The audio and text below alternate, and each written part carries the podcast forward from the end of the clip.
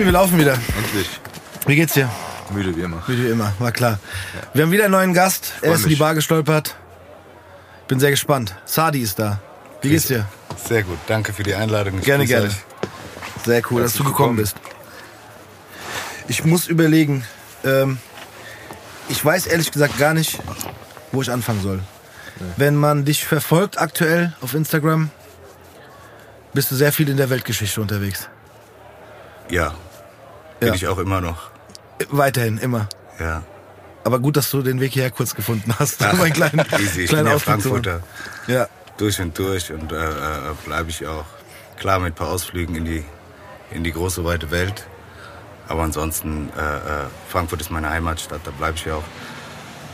Hier ist ja auch äh, mein ganzes Leben, die ganze Arbeit und alles ist hier. Und von hier aus startet alles.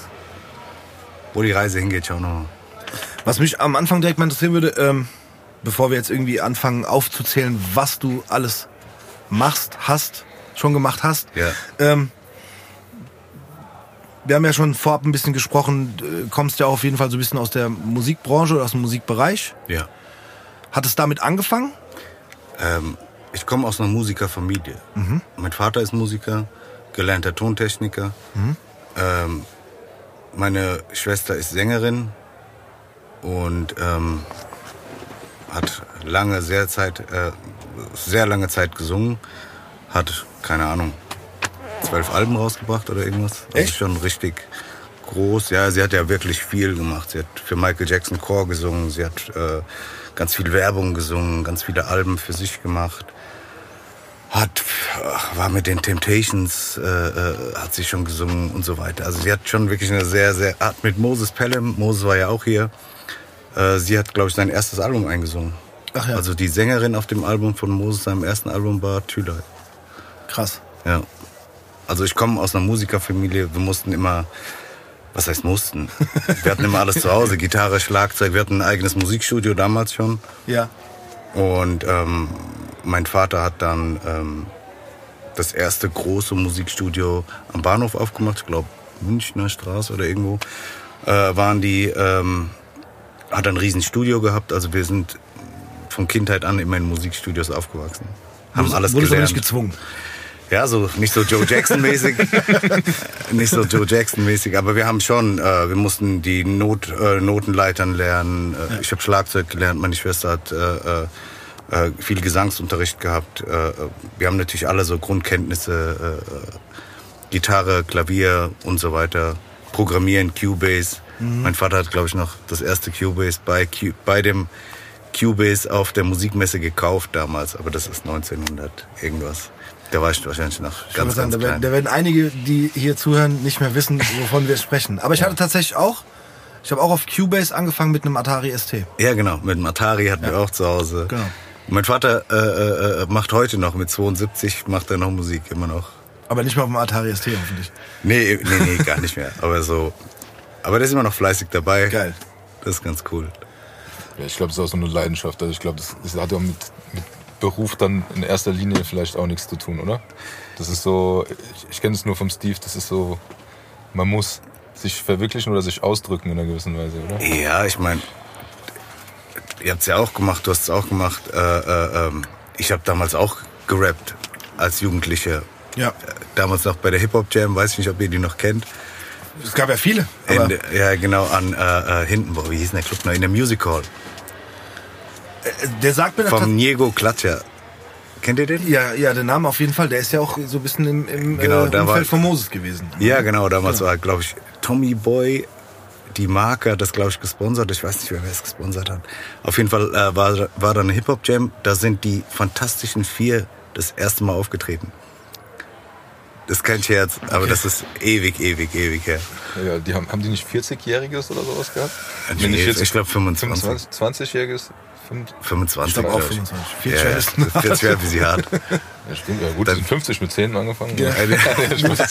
nee, ich glaube, die haben 25-jähriges. Ja, 25, okay, äh, so. Weil äh, ich habe die damals gesehen, da kannte die noch keiner, da waren die dort auf der Bühne. Und wir haben die alle ausgelacht. Wieso, was ist denn das? Die da, die da, die da. Wir- Und wir alle so noch in dem vollen amerikanischen Rap-Game, NWA, Dr. Dre. Und dann kommen so ein paar Jungs auf die Bühne und singen die da. Das war schon zu der Zeit sehr komisch. Aber heute sieht man ja, jeder kennt die Geschichte. Ja, ja, auf jeden Fall. Definitiv. Die Jungs sind schon erfolgreich. Ja, ja, das kann man niemandem absprechen. Ja, ja. Ähm, bist du dann, also war quasi dann der, mal abgesehen von der ganzen musikalischen Geschichte durch die Familie, war das dann, war so DJ das erste, das erste, also mal, oder mal abgesehen von den Rap-Ausflügen auf den Con Contests, war dann das DJing oder? Nee, also ich habe wirklich, wirklich damals richtige Musik gemacht mit, also wie jeder andere auch, mit seinen Kumpels im, äh, im Wohnzimmer. Nimmst ein paar Sachen auf. Ähm, das war so mit 14, 15, 16, ich glaube so bis 17, 18 rein. Und ähm, ja, und dann geht halt irgendwann das Geldverdienen los. Und dann bin ich so ein bisschen aus der Musikwelt raus und ähm, bin dann irgendwann in die Gastro reingerutscht. So wie auch jeder andere auch, glaube ich. so ein bisschen, jeder hat mal gekellnert in seinem Leben. Aber ähm, ja, ich bin so ein sehr zielstrebiger, ehrgeiziger Mensch. Ich will immer so der Beste sein in dem, was ich tue. Und ich kann nie, nie halb, äh, Dinge halb machen. Also da bin ich immer leider sehr extrem. Entweder ganz oder gar nicht. Wenn ich was anfange, dann mache ich es immer entweder ganz oder gar nicht halt. Ich wollte, also das wahrscheinlich ist ein relativ großer Bogen, den wir dann schlagen müssen, aber wenn man sich ein bisschen mit dem beschäftigt, was du so machst oder gemacht hast, ein bisschen tiefer so in die Materie reinschaut, dann landet man ja auf jeden Fall in der Gastro Ja, safe. und ähm, oder auch im Nachtleben. Mhm. Und ähm, das heißt, wie, wie kam dann der Switch, beziehungsweise wie, Zurück zur Musik wieder? Oder, Nee, oder jetzt dann der erstmal- Switch er- zur Gastro? Genau, dass, dass du da, vor allem das, das, das, was jetzt, wa- was du alles machst, sage ich jetzt mal. Ne? Also Ja. man kann es ja gerne googeln als Zuhörer, was da so alles gibt. Wir können auch gerne noch ein paar Sachen aufzählen auf jeden Fall. Aber das ist ja schon eine, mittlerweile ja, sehr, sehr viel. wir sind ein bisschen gewachsen. Ja. Ein bisschen nicht gut, ja. bisschen gewachsen in den letzten Jahren. Nee, ähm, klar, als junger, enthusiastischer, äh, äh, sag ich mal, Mitzwanziger willst du irgendwann hoch hinaus. Ne? Und wenn du dann äh, siehst, dein Vater macht seit 40 Jahren Musik, noch nie wirklich äh, was Großes gerissen. Deine Schwester, klar, die hat Hut ab vor ihr, die hat wirklich unglaubliche Projekte in ihrem Leben gehabt. Aber äh, äh, sie ist jetzt keine Mariah Carey geworden, weißt du? Und dann siehst du halt so, hm, es packt ja doch nicht ganz jeder in der Musikbranche immer, ich sag mal, sein Leben lang damit Geld zu verdienen. Und so fing das dann halt an, äh, in der Gastro so ein bisschen als Nebenjob. Klar, dann hast, fängst du an, Spaß zu haben, lernst Mädels an der Bar kennen, dann wird der Job immer interessanter. Dann ziehst du das Ding durch. Und ja, dann der Ehrgeiz hat halt so ein bisschen gezeigt, so, hm, dann guckst du dir die Fehler an, die der Gastronom macht was hier passiert, wie schmeißt man den Laden und ähm, lernt das Ganze dann ein bisschen von der Pike auf. Also habe dann wirklich sehr früh damit angefangen. Ähm, bin dann, glaube ich, boah, mit 21 nach München gezogen. Habe dort äh, äh, zwei Jahre auch gearbeitet, habe so alle möglichen Stationen durch, dort dann in Diskotheken auch gearbeitet. Weil damals war so die Münchner Gastronomie-Szene war schon ein bisschen gehobener als hier, da konntest du sehr, sehr gut lernen. Bin dann darüber ein paar Jahre, bin dann hier wieder zurückgekommen, habe hier dann ja, in den typischen Anlaufstellen überall gearbeitet, im äh, 190 East damals, im, im Kinkamea gearbeitet. Achso, angefangen habe ich mit, ich glaube mein erster Gastrojob war mit boah, 17 im Dorian Gray. Ja, Krass. Das Da war, ist ich, schon weit zurück, ja. da war ich sogar noch feiern. Und da waren so meine großen Mentoren, waren halt so, klar, Schüler und Priesinger. Da hast du dir gedacht, so, boah, die haben 40, 50 Restaurants und Clubs und Bars. Das willst du auch irgendwann mal haben. Und so, ja, da fing halt der große Traum an, ne? Das war dann auch so ein bisschen der Antrieb, ne? Wenn man Ja, das war so ein bisschen schon der Antrieb, wenn du so gesehen hast, die Jungs haben irgendwie Mannheim, Stuttgart da und wo die nicht überall Bars haben und dann auf der Zeil oben über dem Douglas das Riesending, dieses Café, was die hatten. Klar, viele Sachen sind auch gefloppt und so, aber ich meine, Helium gibt's heute noch. Und äh, äh, äh, was weiß ich, NYC damals und diese ganzen Tex-Mex-Dinger, die die hatten. Ich war lange bei denen. Also ich habe auch das, äh, wie hieß denn der dann? Mescal in Sachsenhausen habe ich geleitet gehabt. Ich war lange bei denen, habe viel gelernt und Aber hast du, hast du eine richtige Ausbildung gemacht oder war das eher durch die Arbeit selber? Nee, das war dann schon durch die Arbeit selber.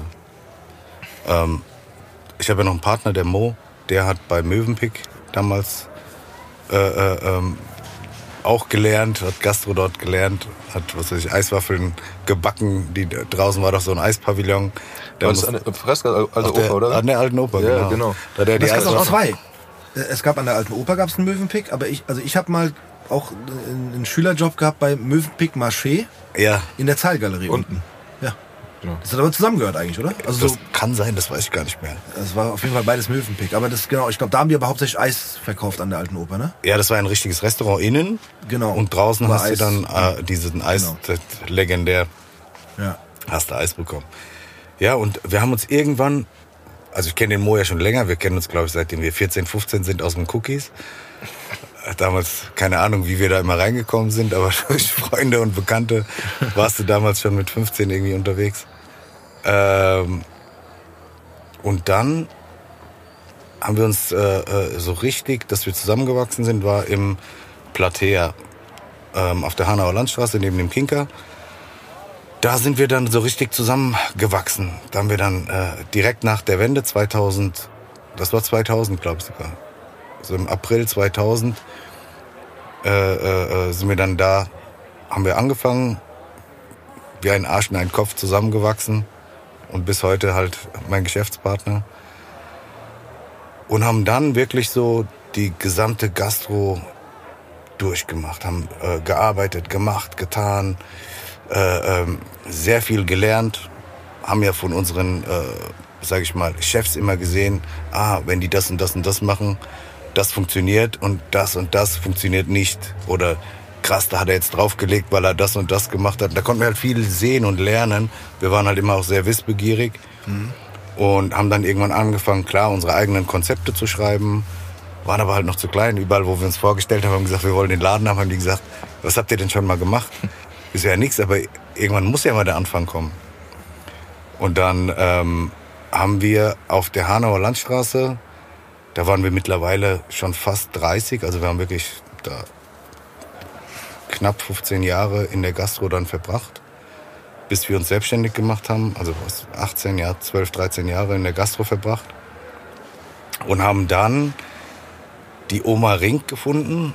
Oma Rings Stern, also das Oma Rings war so eine, ich glaube, 80, 90 Jahre alte Apfelweinkneipe in Bornheim in so einer Seitenstraße von der Bergerstraße. Und von der Seitenstraße musstest du noch mal in so einen Innenhof laufen. Im Hinterhaus war so eine Gastronomie. Ähm, man muss aber dazu sagen, wir haben ja alle, alle Gastronomien oder ich sag mal, wir haben jeden gekannt, der in Frankfurt weggeht. Der Mo hat äh, elf Jahre in der Sansibar gearbeitet. Ich habe im Kinker dann am, äh, zum Schluss noch im Cocoon gearbeitet und so weiter hin und her. Wir haben ja wirklich, wir kannten, glaube ich, jeden Gast in Frankfurt.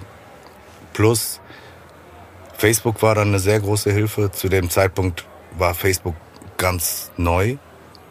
Und wir natürlich junge Kerle haben das dann genutzt als, als Marketing-Tool.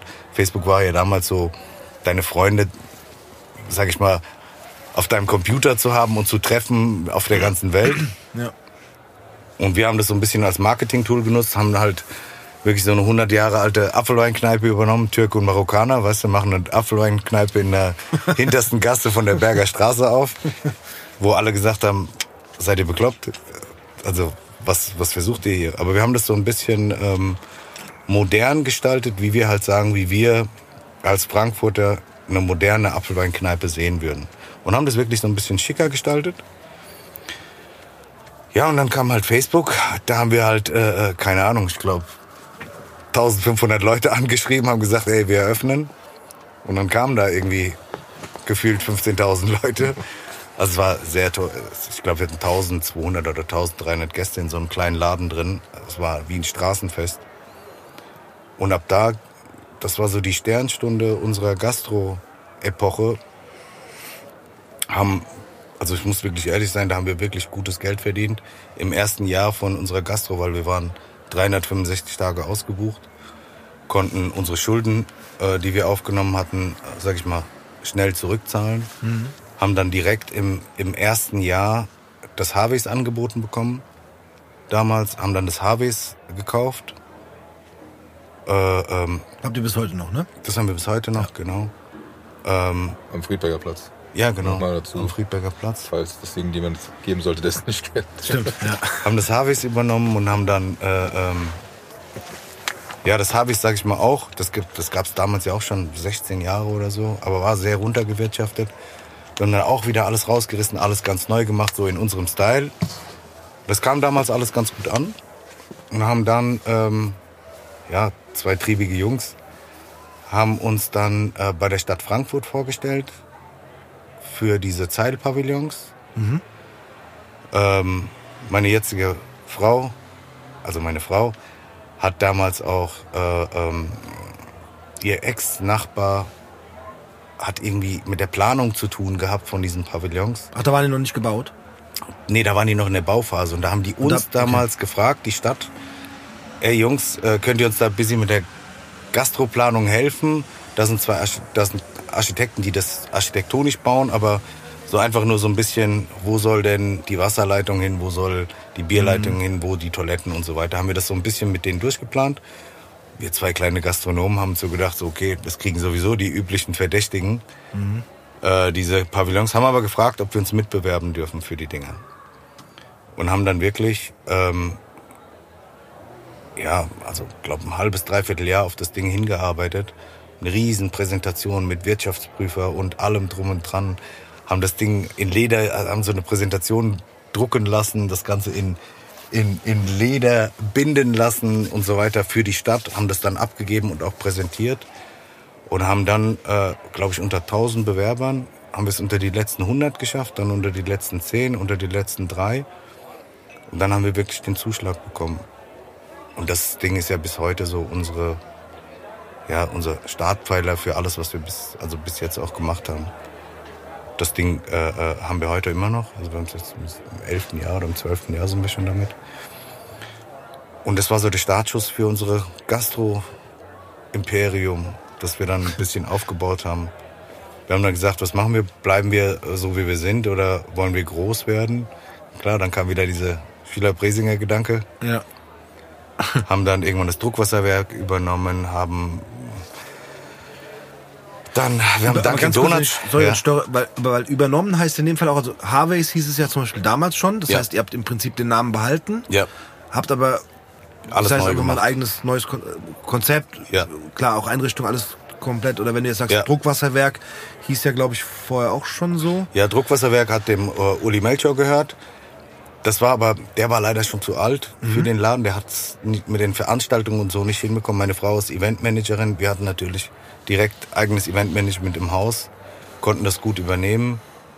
Und ähm, wir hatten immer noch so einen Traum. Wir waren so Franchise-Kinder, weil ich vorher schon, das ist so, man kann hier gar nicht alles erzählen. Ich habe vorher für die Havanna-Kette gearbeitet. Ich weiß nicht, ob ihr die kennt. Ja. Die hat ja äh, 44 Filialen gehabt, mit denen habe ich sehr, sehr viele Filialen aufgemacht. In Hamm, in Herne, in Köln, in Düsseldorf, was weiß ich, Offenbach habe ich gearbeitet für die Jungs äh, äh, ähm, und so weiter. Also habe da ganz viele, viele Franchise-Kenntnisse damals auch gelernt. Und ähm, dann waren der Mo und ich, wir waren im Griechenland Urlaub und haben Dunkin' Donuts gesehen. Wir so, ey, geil, warum gibt's das nicht in Deutschland? Und haben die damals angeschrieben und haben dann wirklich, ich glaube, drei Jahre oder so Dunkin' Donuts angeschrieben, dass wir eine Filiale hier in Deutschland machen wollen. Immer abgelehnt, immer abgelehnt. Und dann haben wir über ein großes, über einen großen CEO, den wir hier kannten, so CEO, sprech mal den CEO von Dunkin' Donuts an. Wir wollen hier wirklich eine Filiale machen, sind da hartnäckig dran geblieben und haben dann wirklich äh, äh, ähm, den gesamten, ich sag mal, Europa-Rollout für Dunkin' Donuts gestartet. Es gab ja die Filiale in Berlin, aber das war so ein Testlauf. Äh, äh, und äh, die sind damals in Europa schon gescheitert. Die waren damals in Griechenland brutal pleite gegangen, Dunkin' Donuts hier in Europa. Hat nie geklappt, auch in London brutal pleite gegangen.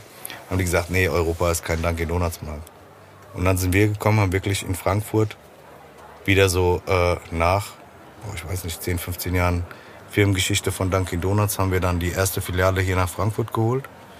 Haben, das war alles ein bisschen so bürokratisch, weil die Verträge in Amerika sind so 400 Seiten lang und wir so, das unterschreibt dir hier in Deutschland keiner. Also Ja. da musst du ja wirklich Haus und Hof verpfänden, um so, äh, um so eine Filiale bekommen zu können. Ähm, na egal, lange, long story short, haben wir dann äh, ähm, die Verträge zwei Jahre lang so gestaltet mit unseren Anwälten, dass man das in Deutschland oder in Europa unterschreiben kann. Haben dann hier glücklicherweise, weil wir ja schon den großen Pavillon hatten auf der Zeil, konnten wir dann den äh, mittleren Pavillon dafür gewinnen, dass wir das bekommen haben damals. Und das war so, ja, unser Flagship Store. Wir haben da so viel Werbung für gemacht, dass, also wir haben Weltrekorde damit geschafft, wirklich. Wir sind, ähm, wenn du heute bei Dunkin' Donuts reinläufst in Massachusetts, kommst du da rein, auf der rechten Seite hängen so die Bilder von, von den, sag ich mal, größten Koryphäen von Dunkin' Donuts und da hängt ein Bild von Mo und mir. Geil. Das ist kein Scherz. Weil wir haben wirklich den, äh, ich glaube, so 30 oder 40 Jahre-jährigen äh, Weltrekord gebrochen. Der war in Las Vegas der letzte. Wir haben, glaube ich, an einem Tag, was heißt an einem Tag? Wir waren um 12 Uhr ausverkauft. Wir haben um 6 Uhr morgens gestartet und haben um 8 Uhr aufgemacht und waren um 12 Uhr ausverkauft mit, ich glaube, ich weiß gar nicht mehr, 16.000, 18.000 Donuts. Dann am nächsten Tag 21.000 Donuts an einem Tag und so. Also so, das war, die haben uns überrannt. Die haben uns einfach gnadenlos überrannt. Und da hat äh, damals der Europachef hat mit uns noch die Boxen gepackt unten im Keller, weil wir gar nicht mehr, also wir hatten die Manpower gar nicht mehr und so. Und dann ist der CEO hierher geflogen, hat uns so beglückwünscht, so oh, krass, krass, krass, krass und so.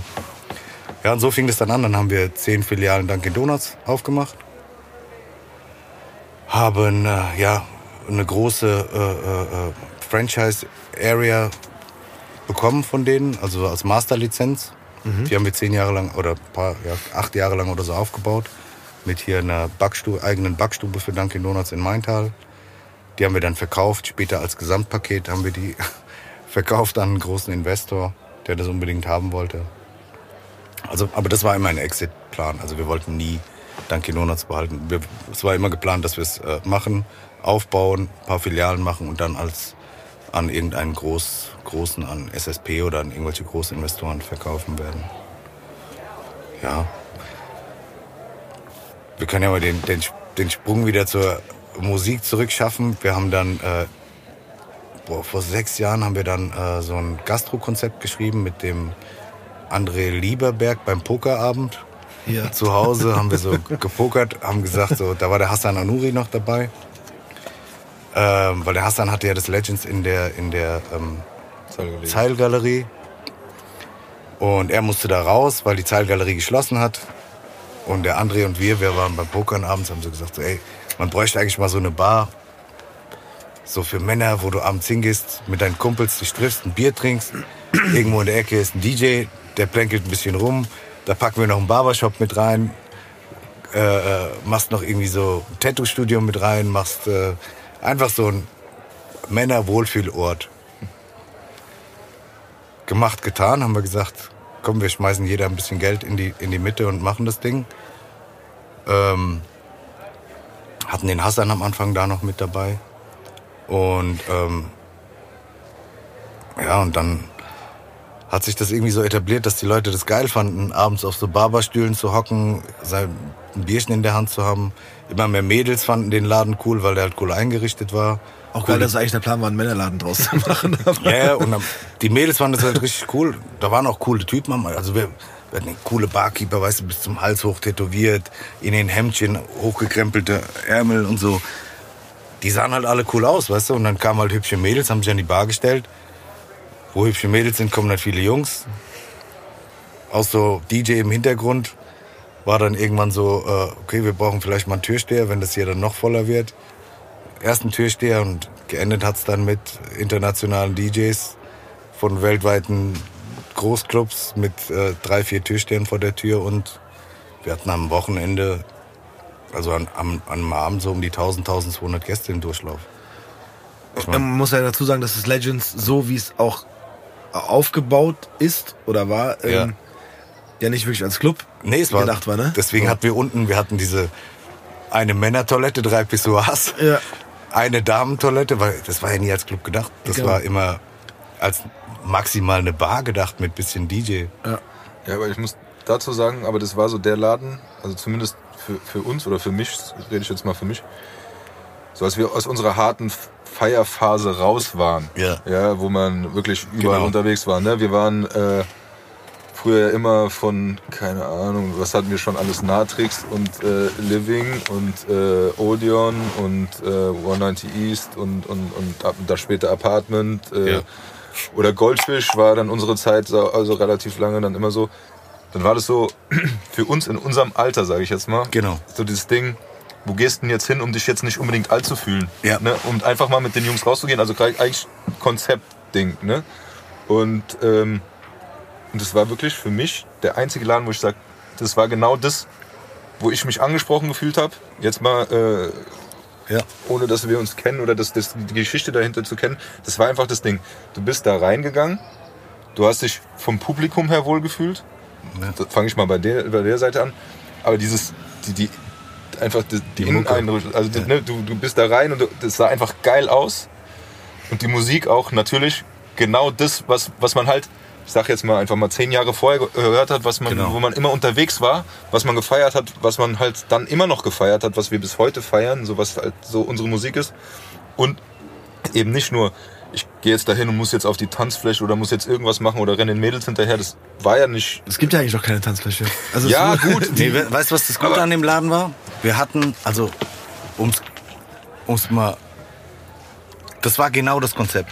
Die Leute, also, du musst dir vorstellen, wir haben gesagt, hier kommt reiner, keiner rein, der sagt, ja, ich will einen Tisch mit äh, hier Flasche Wodka und das hat uns alles nicht interessiert, weil wir wollten Laden für uns. Ey, mach den Bier auf, genieß die Musik, unterhalte dich mit deinen Freunden, hab Spaß. Also Spaß war immer im Vordergrund von dem Laden, wo wir gesagt haben, jeder, der reinkommt, soll sich einfach nur wohlfühlen, die geilste Mucke der Stadt hören und einfach, das war wirklich so ein Wohlfühlort für Frankfurt. Und das war, die Leute haben es ja, also unsere Gäste haben es ja immer als Wohnzimmer, Wohnzimmer von Frankfurt, Wohnzimmer, äh, äh, diese, also unsere Gäste haben das Ding ja Wohnzimmer getauft, weil das wirklich gemütlich war. Genau.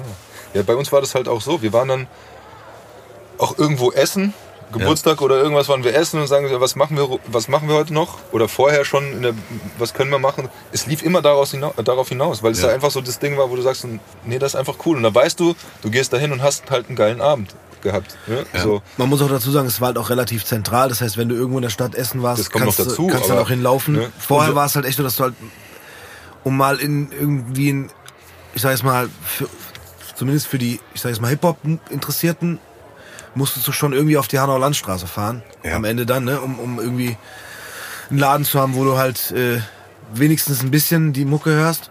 Ja, Ähm, ich sag mal so, ich möchte jetzt so, man kann es nicht wirklich vergleichen, aber so, ich sag mal jetzt von der Mucke her oder sowas, vielleicht so ähm, früher so Unity-mäßig. Ja, Weißt du, was genau, ich meine? Unity Wo, hat genau. perfekt, ja. Nee, auch, das war auch immer so das Ding. Du hast halt so die Party-Dinger gehabt, wo du sagst, okay, wir fahren auf die Hanau, wir feiern oder wir fahren, äh, oder was, früher Kapitolen, Offenbach oder sonst irgendwas. Nur das war halt dieses Feiern-Ding. Aber wenn Ja. du dann halt nicht mehr, äh, ab einem gewissen Alter halt nicht mehr so, so unterwegs bist auch, dann war das genau das Ding, wo man sagt, ja geil, komm, da, und man steht da, man, man, man tanzt trotzdem ein bisschen mit und die Musik, das war einfach, das war, ich weiß nicht, wie oft es dann war so, Alter, geil, der Song, weißt du, dann hat man dann wieder der, vergessen und dann kommt er wieder und dann kommt halt so die, die frühere Zeit wieder hoch, aber halt in so einem anderen Alter. Und auch nicht mehr dieses, dieses Saufen bis zum Umfallen oder sonst irgendwas, sondern einfach wirklich so schön gemütlich ein Trinken, vielleicht auch mal ein zu viel trinken, aber mal einen geilen Abend haben. Und das war halt für, von der Location her oder ist von der Location her einfach perfekt gewesen. Also wie, wie gesagt, es lief eigentlich immer darauf hinaus. Du sagst so, ich meine, kann man ja auch mal sagen, in der Umgebung, was war denn da? Du hast gesagt, okay, Gibson oder sonst irgendwas.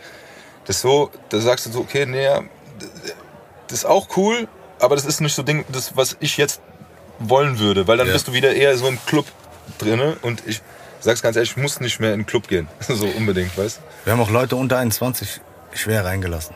Also wirklich dann nur ganz gezielt und äh, wenn wir wussten, das ist der Sohn von irgendeinem Freund oder so. Weißt du, so mit 18, 19. Wir haben 18. Geburtstage nie angenommen. Ganz viele wollten, ja, ich werde 18. Wir so, nee, lass mal, weil dann kommen ganz viele, die noch 17 sind und 19 sind. Und wir spielen halt 90 Prozent des Abends Musik aus den 90er, 2000ern. Da wart ihr halt alle zwei. Die kennt ihr halt nicht. ja. Das sagen, haben wir den Leuten auch bei der Reservierung immer gesagt. Wir ey, wir spielen viel Oldschool. Also kommt dann nicht hier zum DJ gelaufen und äh, verlangen irgendwelche Travis Scott Songs oder so. Weil das haben wir zu dem Zeitpunkt nicht gespielt. Wir haben immer nur, also überwiegend 90er, 2000, 2010er Mucke gespielt. Aber es kam schon noch mal so ein kleiner äh, Switch. Ja, du später, musst ne? ja dann irgendwann musst du ja ein bisschen mit der Zeit gehen. Ja. Ne? Äh, wir hatten das Ding sechs Jahre und ähm, klar nimmst du dann auch mal ein bisschen. Äh, äh, äh, aber jüngeres Publikum haben wir nie genommen.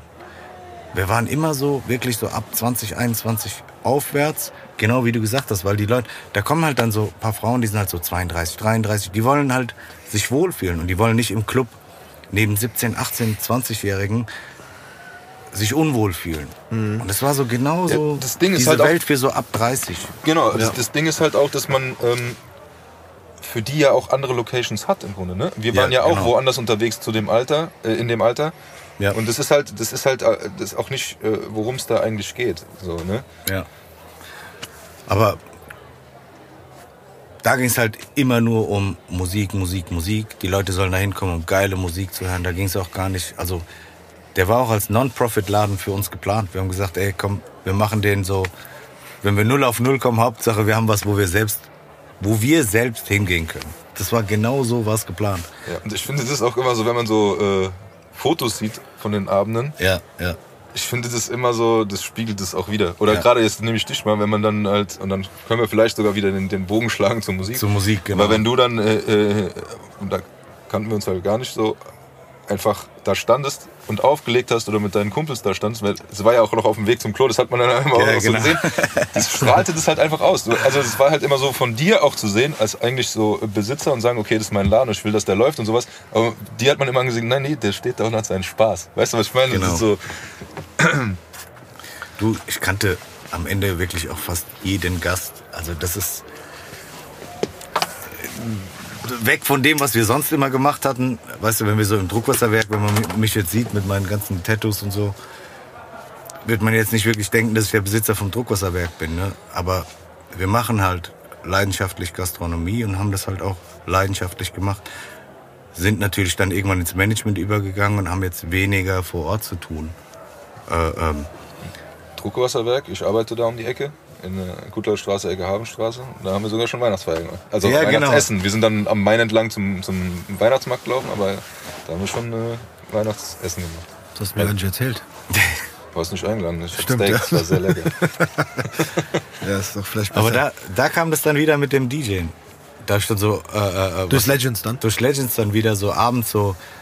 Ich habe ja mal gedjt so mit boah 16 klar mit unserer Band, weißt du, unser DJ hatte ja immer, da hab ich dann immer äh, gescratcht, bisschen aufgelegt, Platten aufgelegt und so, halt damals noch mit Platten.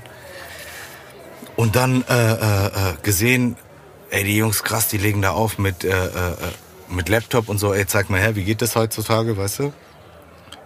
Und dann gelernt und dann natürlich hast du so die besten DJs der Stadt da gehabt. Und äh, äh, ja, zeig mal, wie macht man das heute? Ich war ja sehr musikaffin halt noch von der Zeit. Ja. Und dann äh, hat mir meine Frau ehrlich gesagt direkt, weil sie gemerkt hat, hm, das interessiert mich wieder. Und die weiß ja, wie verrückt ich immer nach Musik war.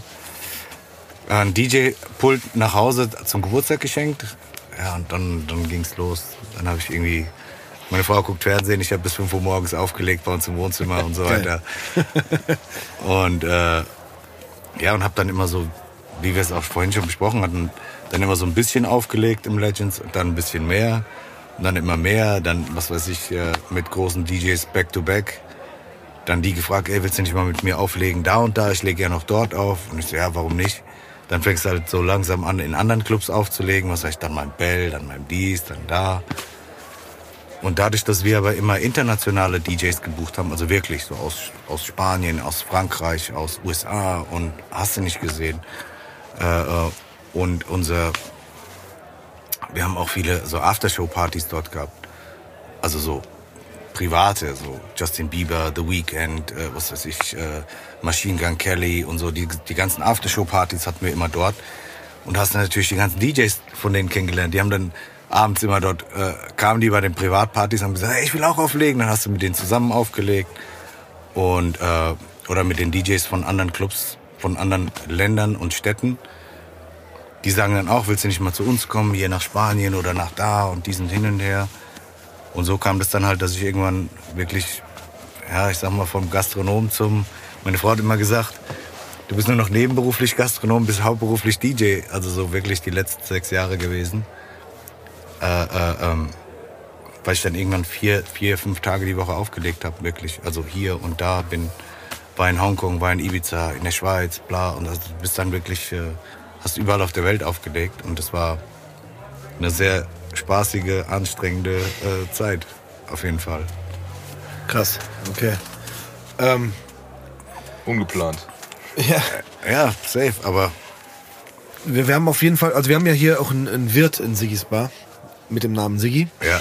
Der darf immer unseren Gästen eine Frage stellen. Ja, da safe. würde ich gleich gerne dazu kommen, weil äh, ja, weil sonst ich ihm seine Fragen oder seine Frage vorwegnehme.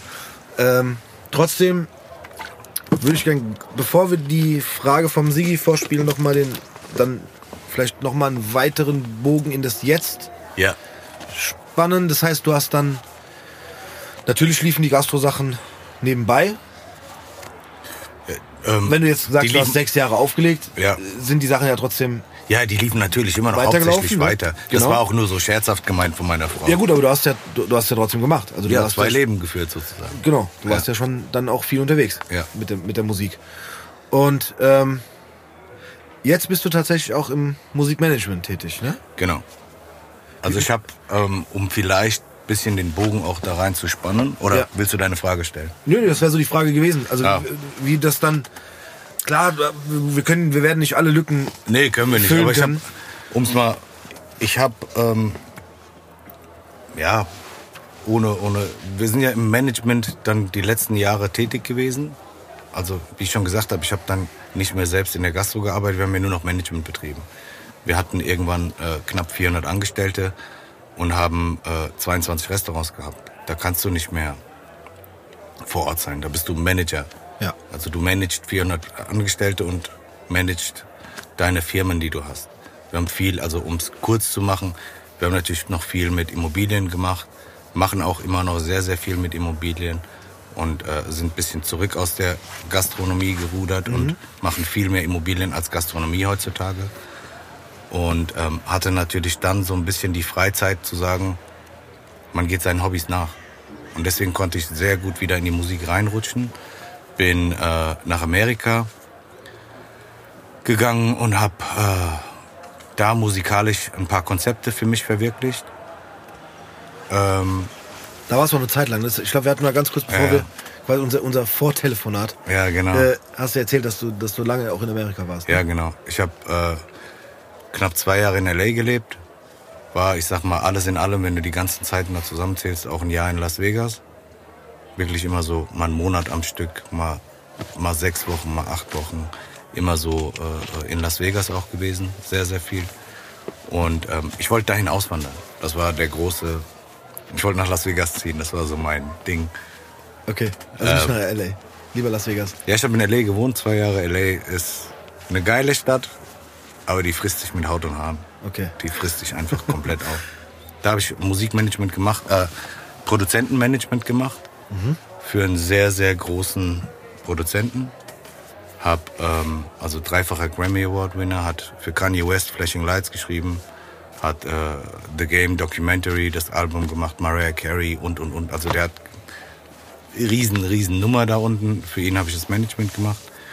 Hab äh, äh, die Booyah Tribes, kennt ihr die noch? Ja, klar.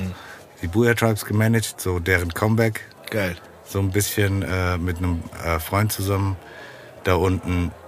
Leider sind jetzt zwei der Hauptakteure dort verstorben in den letzten paar Jahren. Ich wollte gerade sagen, die sind, also das werden der Rid ist gestorben. die Jüngeren auch nicht mehr kennen, aber das, Genau. das war so ein bisschen Crew, ne? War, war das Samoaner Das waren waren das, ne? samoanische Samoa- Brüder. Genau. Und die haben damals so ein bisschen das Türgeschäft und das, so sag ich mal, das Schutzgeschäft in Los Angeles gehabt und Ja. haben die ganzen Rapper, ja, also die waren schon so die Macher von LA damals.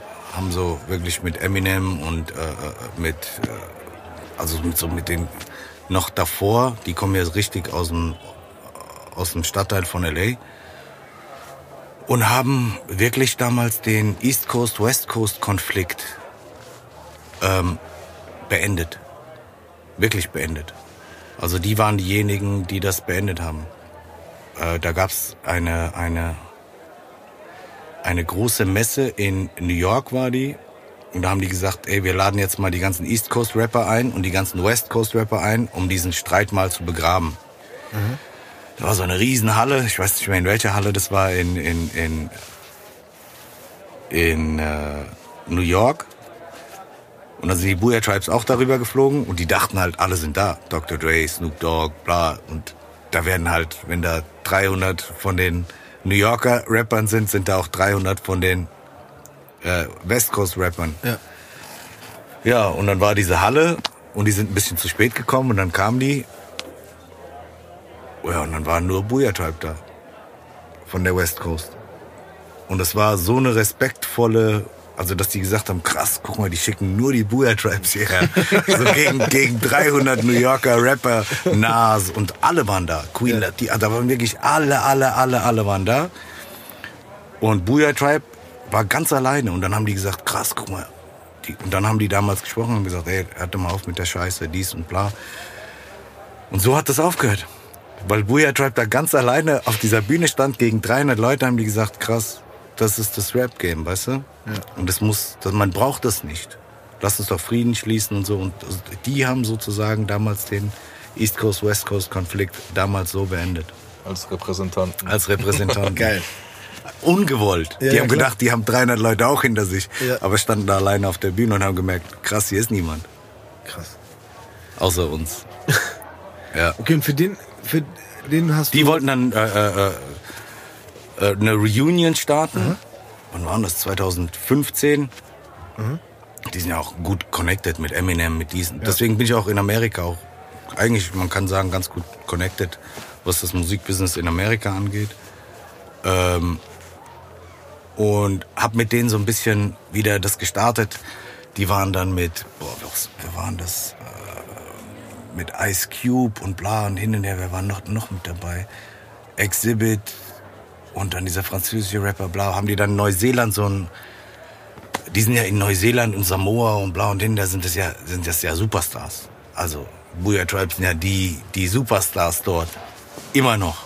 Wenn die da hinkommen, da, da gibt's wirklich, das Flugzeug landet, da sind da draußen äh, tausende Samoaner, die den zuwinken und machen und hin und her.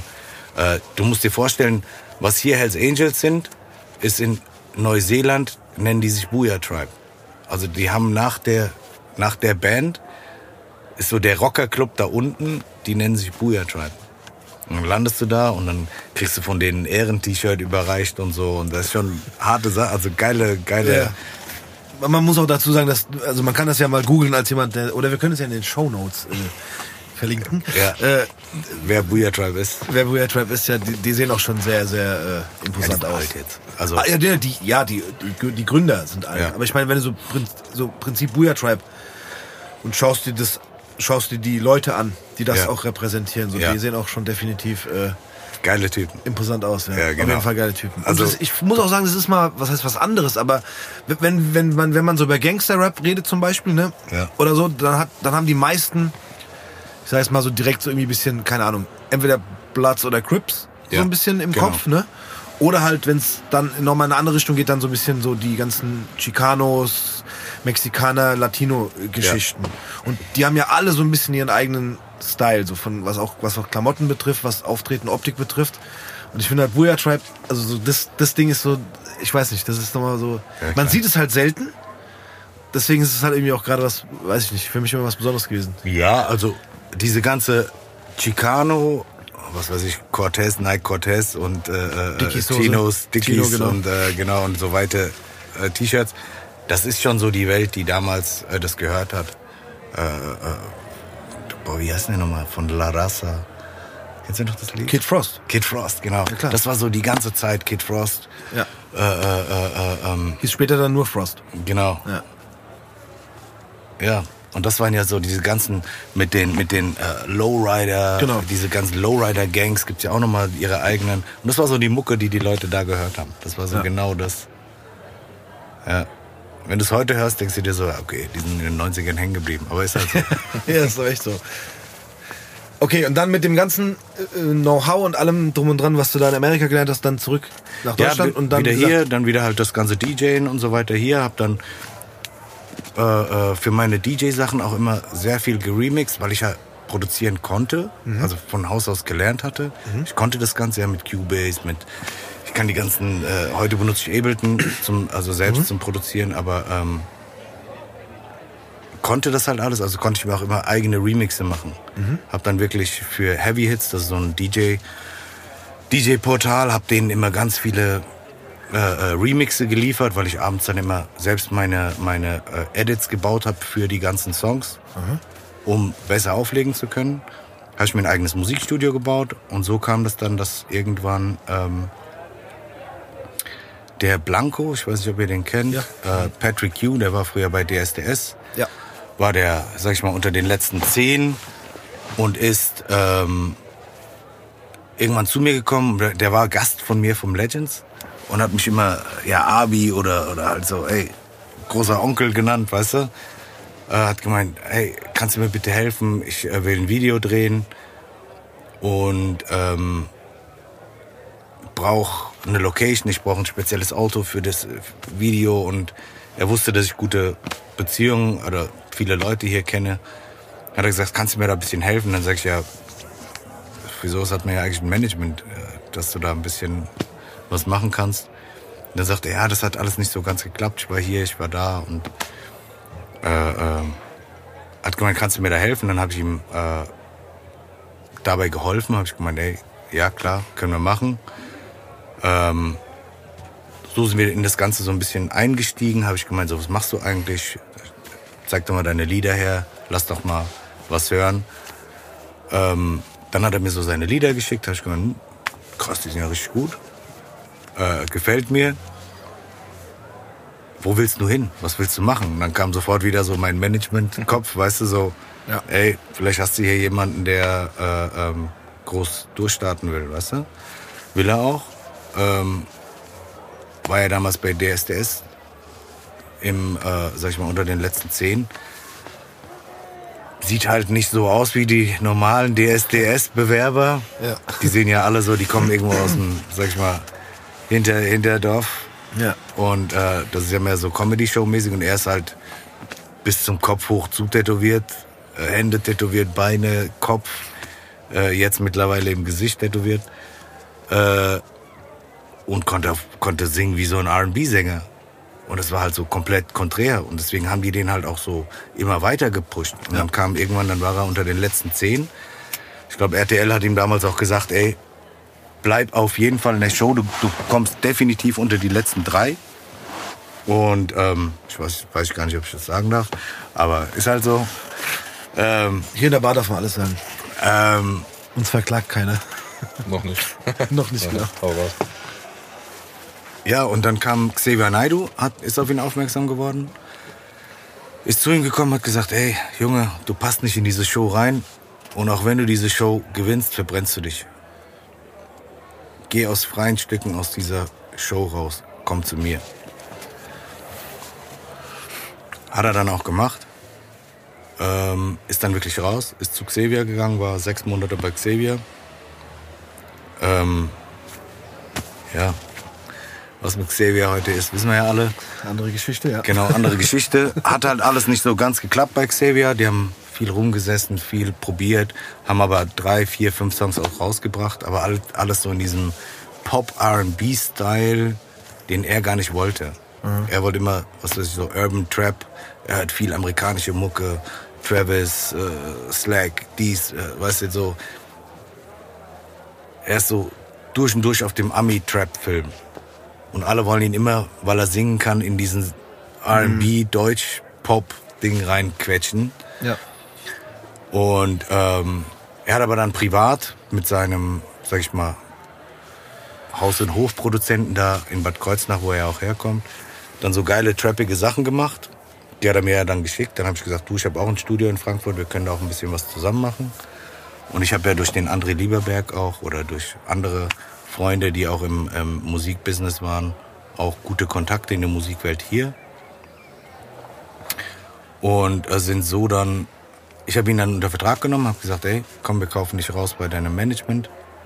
Wir machen das alles jetzt mal, ja, so wie ich halt bin, richtig mit Hand und Fuß. Dann habe ich direkt ein äh, Musiklabel gegründet mit einem äh, Partner zusammen. Habe ein Musiklabel gegründet, habe einen Verlag gegründet, habe ihn unter Vertrag genommen. Wir sind jetzt ein Sublabel von Universal, von Universal Deutschland aus Berlin. Und äh, seinen Künstler haben mittlerweile sieben Künstler jetzt unter Vertrag und haben äh, ja mit Blanco gestartet, haben äh, äh, ihn über Universal vertrieben, mhm. haben gerade vier Singles draußen. Nächste Woche drehen wir das Video zur fünften Singles, zur äh, fünften Single. Haben glaube ich in dem letzten Jahr über 100 Songs aufgenommen, sind bei also Judy Young Mash, weiß ich nicht, ob die euch Ja, was klar, sagen natürlich. Produzieren bei denen, haben die erste Single mit denen gemacht und so weiter. Sind äh, mit Banger Music ganz gut befreundet. Die helfen uns sehr, sehr viel. Oder auch hier Aslax in, in Frankfurt helfen uns viel. Dümerock hat mir viel geholfen. Der ist aber nicht bei dir, ne? Nein, Dümerock ist bei Aslax. Ich mache sein Stimmt. Management. Ah ja, okay. Genau. Ähm, so kam das dann, dass halt immer mehr Künstler, sag ich mal, aufmerksam wurden darauf. Hm, Sadi ist ja ein ganz erfolgreicher Typ mit dem, was er macht. Vielleicht kann er das auch ganz gut. Schauen wir mal. Irgendwann wird es vielleicht auch erfolgreich mit der Mucke. Aber ähm, mir macht Spaß.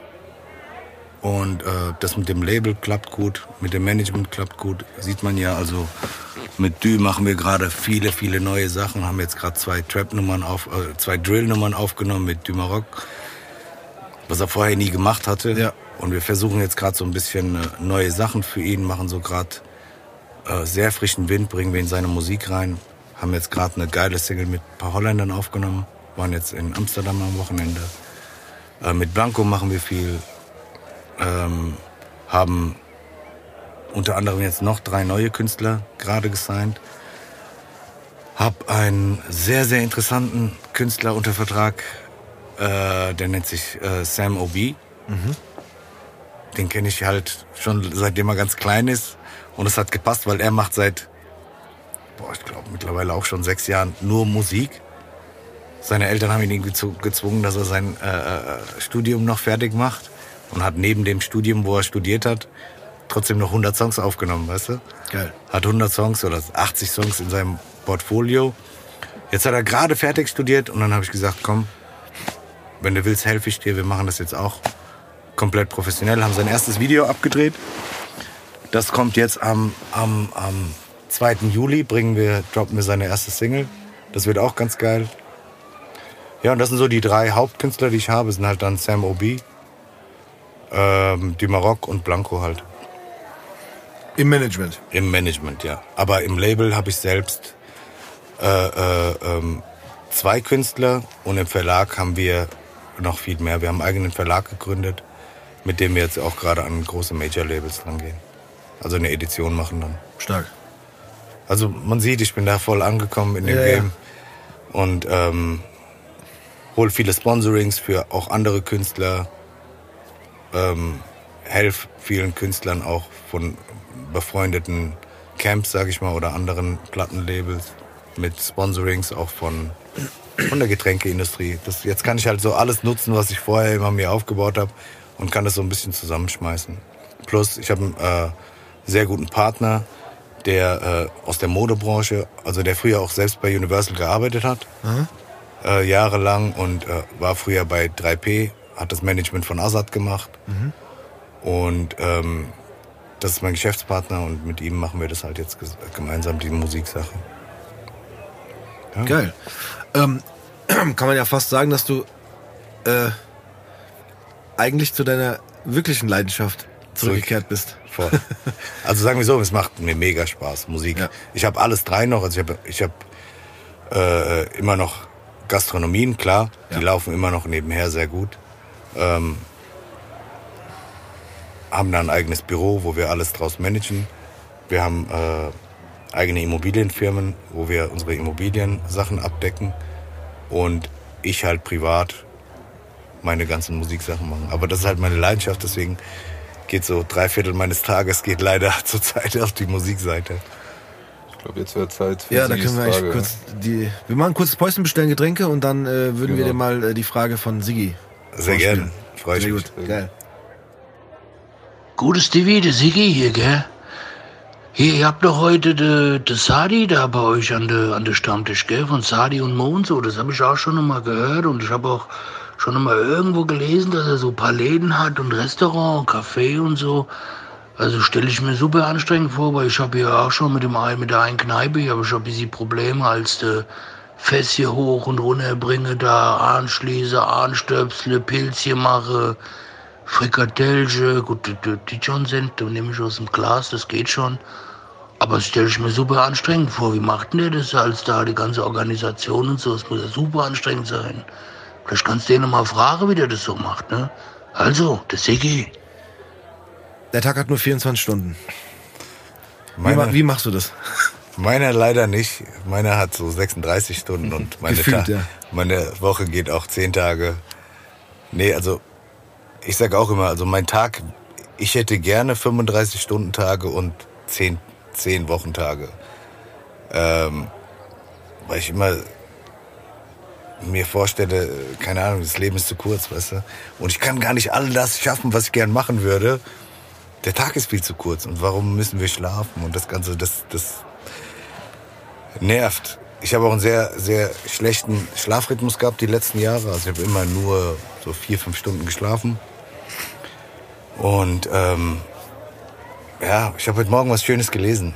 Da, äh, da, da steht in so einer Meme auf, auf irgendeinem Kanal, keine Ahnung, habe ich gelesen, ähm, keiner sieht die langen Nächte, die frühen, das frühe Aufstehen, das harte Arbeiten, das Hasseln, das ganze, äh, die ganze Heulerei, bis man da ist, wo man hin möchte. Die sehen alle nur, wie man am Ende irgendwo in einem Café sitzt und dann kommt so ein Spruch wie, oh, du hast echt Glück gehabt in deinem Leben. So, ja, ja, genau, Glück, alles gut, weißt du?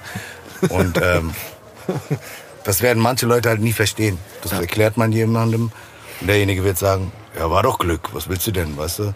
Die werden nicht sehen, dass ich irgendwie ja, alleinerziehender Vater war und äh, äh, äh, morgens um 6 Uhr aufgestanden bin und nachts um 2 Uhr nach Hause gekommen bin. Das wissen die wenigsten. Das haben wir 10, 15 Jahre lang durchgezogen, der Mo und ich.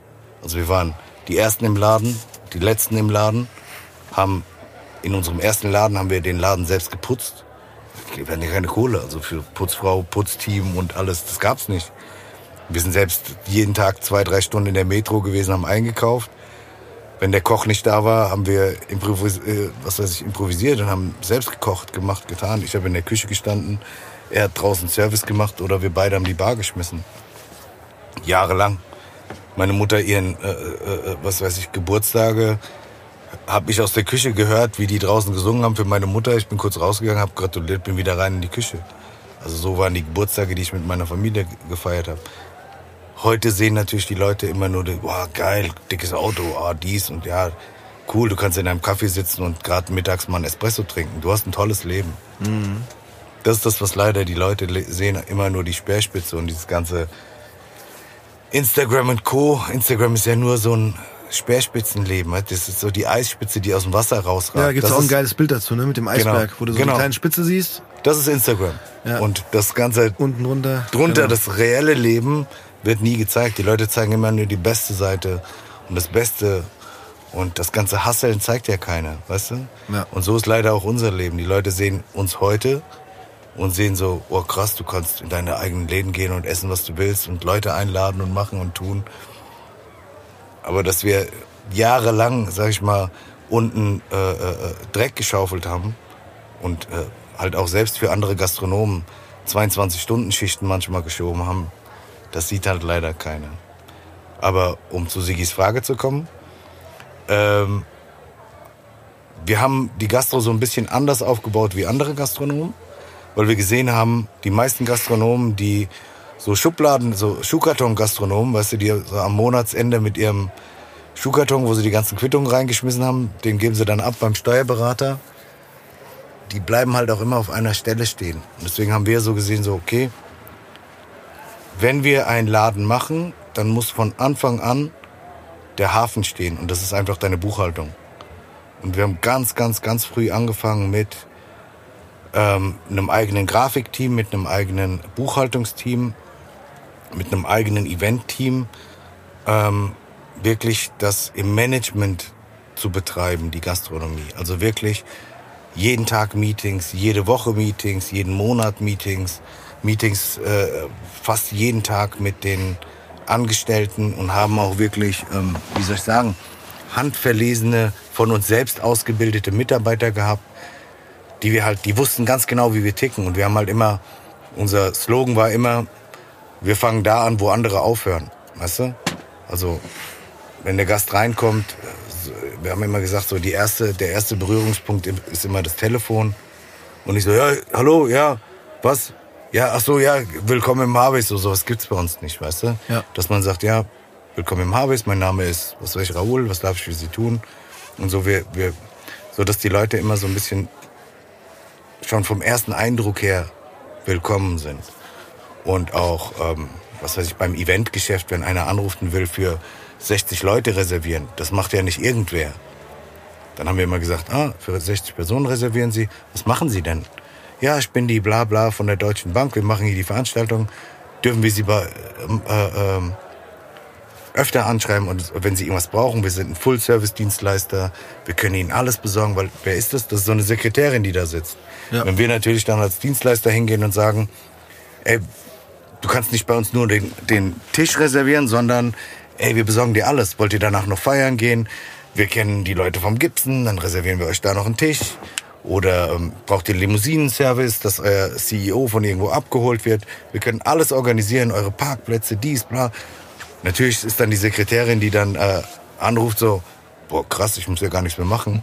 Ja. Dann rufe ich öfter bei denen an. Ja, klar. Und so kam das halt, dass die, dass wir ganz viele Veranstaltungen an Land gezogen haben und so weiter. Also wir haben die Gastro immer so vom, von der Managementseite aufgebaut. Wir hatten sehr gute Steuerberater, wir hatten sehr gute Inhouse-Wirtschafts-, äh, also nicht Wirtschaftsprüfer, aber wir haben eine sehr eine Inhouse-Buchhaltung gehabt. Wir haben fast alles Inhouse gemacht und haben dann nur noch fertig abgegeben an die Steuerberater und, und, und, und, und. Und ähm, ich glaube so, das ist der Schlüssel, der die Spreu vom Weizen von den Gastronomen trennt halt. Ein Gastronom, der halt den ganzen Tag in seinem Restaurant ist, ist ein sehr herzblutgetriebenes Restaurant, ist mit Sicherheit auch sehr gut geführt und weißt du, da kommst du rein, der Wirt kennt noch jeden und macht und tut und hin und her, aber wir waren ja immer auf Wachstum aus. Wir konnten nicht wachsen, ohne den Service ein bisschen, äh, sag ich mal, äh, dass man das gespürt hat. Und deswegen haben wir unsere Leute immer selbst ausgebildet. Und damit dieses familiäre und freundliche nicht verloren geht, haben wir sehr, sehr gute Leute ausgebildet und die sind heute halt noch bei uns. Also wir haben Leute, die sind seit 12, 13 Jahren arbeiten die bei uns und die sind heute immer noch bei uns und arbeiten glücklich. Und die kennen halt das Game vom ersten Tag an. Die sind mit uns durch Scheiße geschwommen.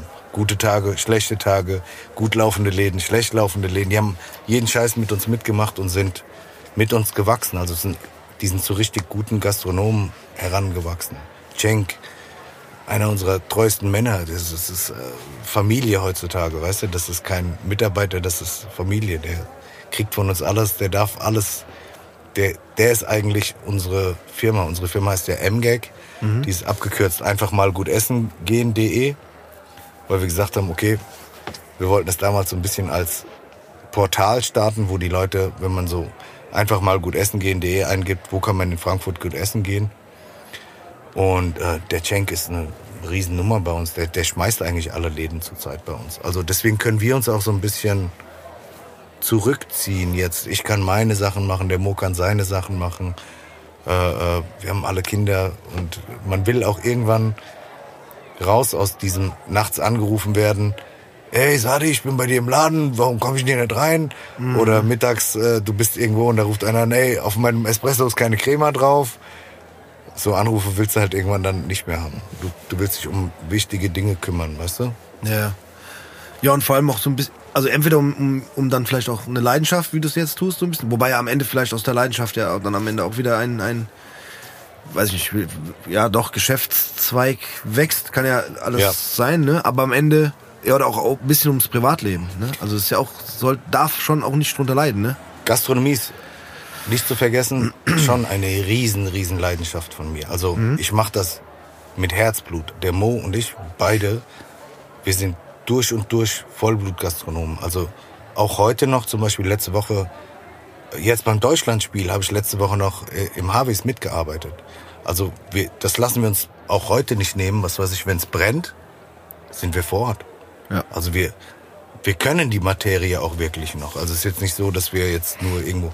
Ich habe wirklich letzte Woche äh, mit dem Cenk zusammen die Bar geschmissen und der Mo hat draußen die Leute platziert beim Deutschlandspiel. Also das machen wir immer noch. Wir sind immer noch Vollblutgastronomen und machen das auch noch mit Herz, weißt du? Also das gehört, glaube ich, bei der Gastronomie auch noch mit dazu. Wir sind bei Veranstaltungen im Druckwasserwerk noch mit dabei. Wenn wir große Veranstaltungen haben, die planen wir mit. Wir haben ja das Turn- und Taxispalais gehabt, äh, mitten in der Stadtmitte. Das sind halt so Dinge, da hast du halt große Läden mit viel Verantwortung, mit hohen Kosten. Da stehst du parat. Wenn das Ding nicht läuft, da, da stehst du von morgens bis abends da und zerbrichst dir den Kopf, warum. Ja. Und das sind halt, wir sind schon Vollblutgastronomen. Also das machen wir schon mit Leidenschaft. Definitiv. Aber du hast trotzdem noch ein bisschen Privatleben.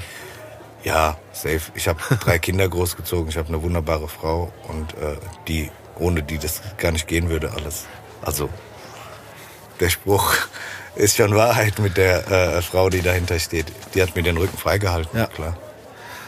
Aber du hast schon recht, und um mal ganz, ganz kurz auf dieses äh, Instagram-Thema zu sprechen kommen, wenn man jetzt zum Beispiel, egal, wir können meinen, meinetwegen auch meinen Account nehmen oder auch, oder auch deinen wahlweise, wenn man sich Ja. den anschaut, dann sieht man dich, keine Ahnung, wie du, wie vorhin erzählt hast, dann machst du eine schöne Motorradtour Ja.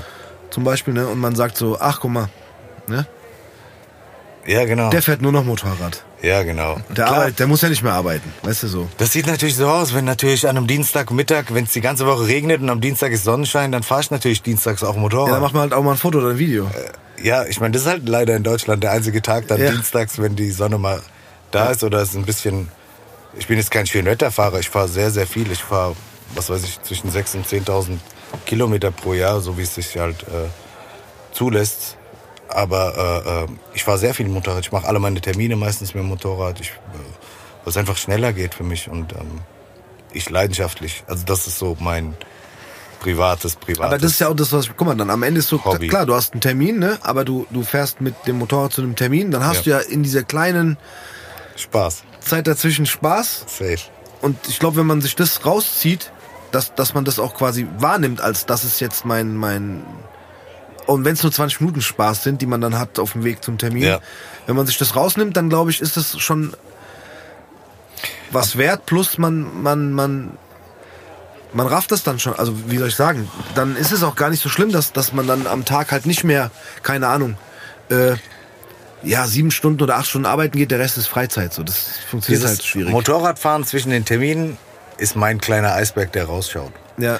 Weißt du, und wenn, das ist halt so, was soll ich jetzt in langweiligen Terminen oder äh, äh, kurzweilige Termine, was weiß ich, hast Termine mit der Industrie, musst mit Bacardi verhandeln, mit, äh, was weiß ich, oder mit äh, Binding oder mit äh, Königspilsner, verhandelst irgendwelche Verträge. Das will doch keiner sehen. Weißt du? ja.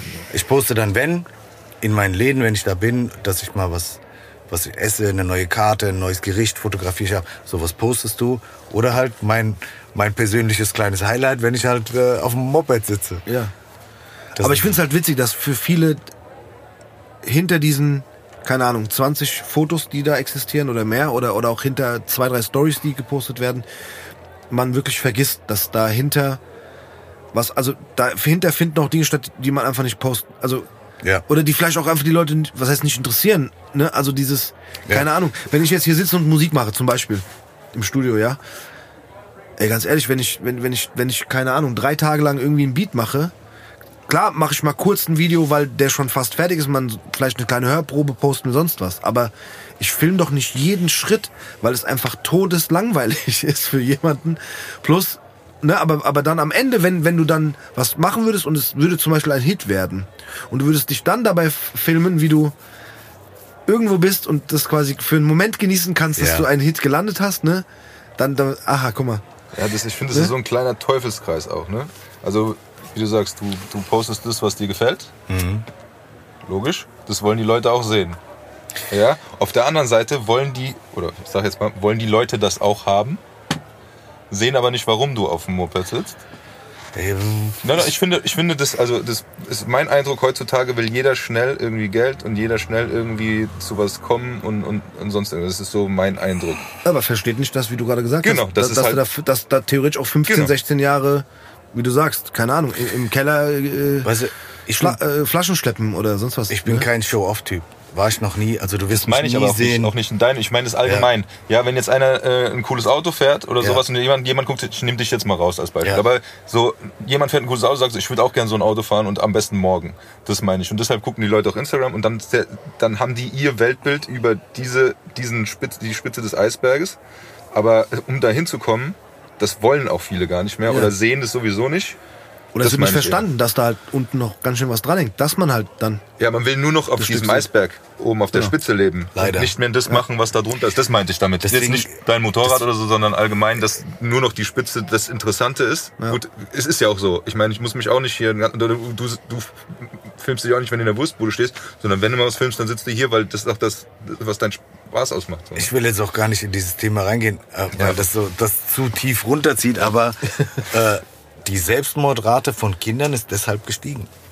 Also es gibt sehr viele Jugendliche, die sich umbringen, weil die denken, die, die, die sind diesem Druck, Ja. den die da sehen, die, das etwas zu erreichen, was so fake ist, Ja. gar nicht gewachsen. Krass, ich werde das niemals schaffen. Ich bin ja ein Loser. Genau, dann bringen die sich wert. um mit 16, bringen die sich um, weil die denken, krass, ich bin mit 16 immer noch kein Multimillionär. Ich, ich, ich krieg mit 18 kein Lambo zum Geburtstag.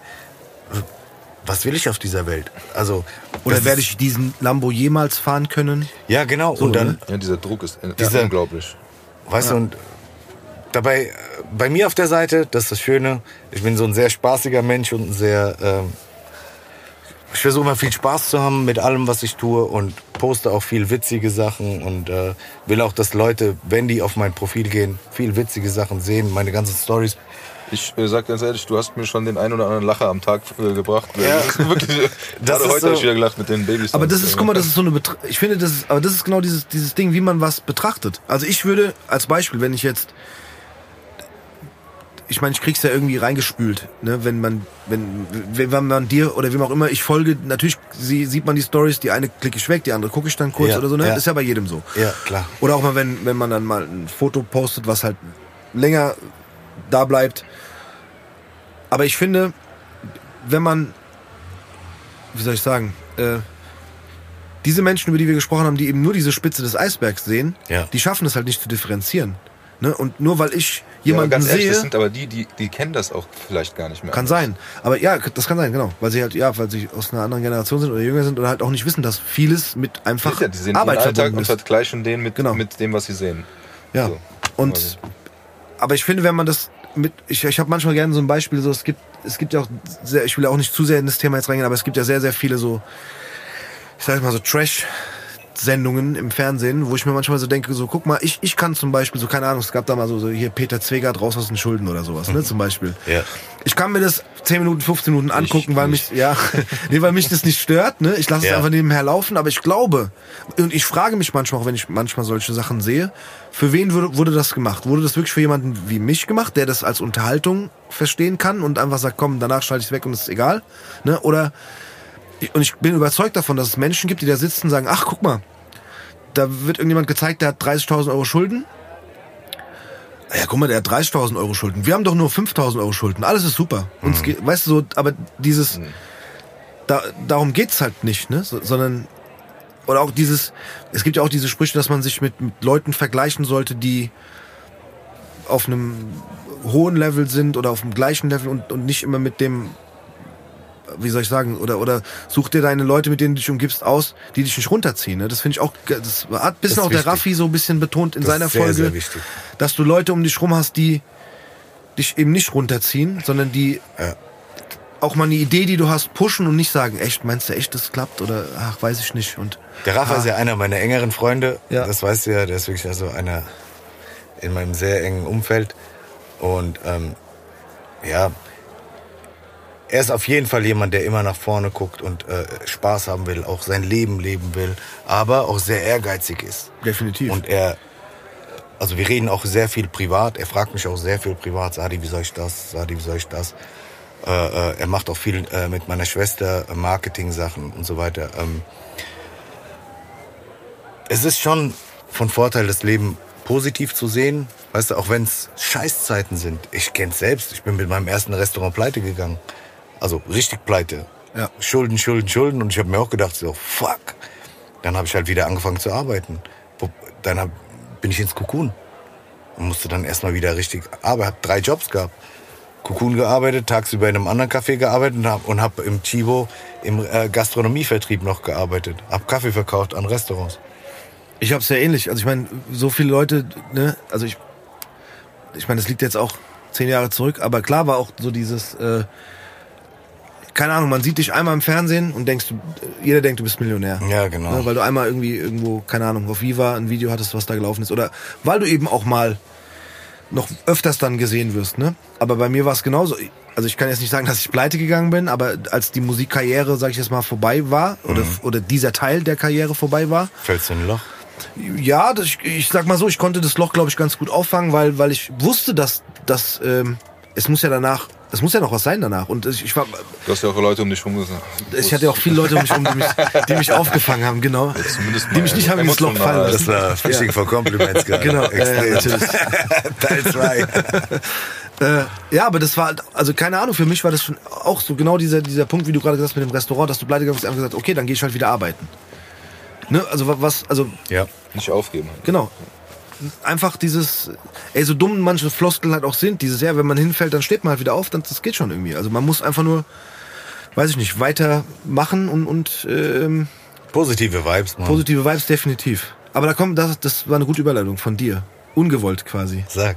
Ja, ähm, zum Thema positive Vibes. Ja, ich habe auch noch eine Frage. Ich weiß nicht, ob das. Möchtest du die Frage vorher stellen? Ja, ich weiß ja nicht, was du sagen willst, aber ich würde gerne nochmal das vielleicht da in die Richtung.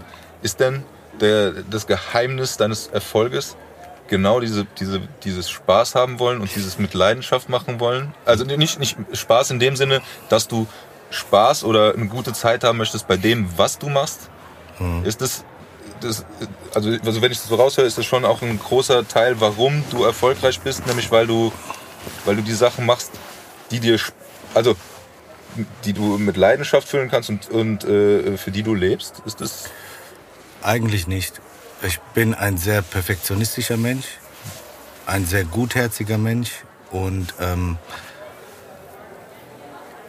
habe einen sehr guten Partner an der Seite mit dem Mo, der sehr zahlenaffin ist und sehr akribisch und geradelinig ist. Und wir beide ergeben so eine sehr perfekte Person. Wir sind beide Perfektionisten, sehr ehrgeizig und bleiben meistens sehr hart am Ball, wenn wir was wollen. Das gar, also ich weiß ganz genau, was du meinst. Es gibt auch so Leute, die sagen, ähm, du, das war so wie das Legends, weißt du, das war so ein Ding, was aus Leidenschaft entstanden ist, wo die Leute deine Leidenschaft gesehen haben und deswegen das gefühlt haben.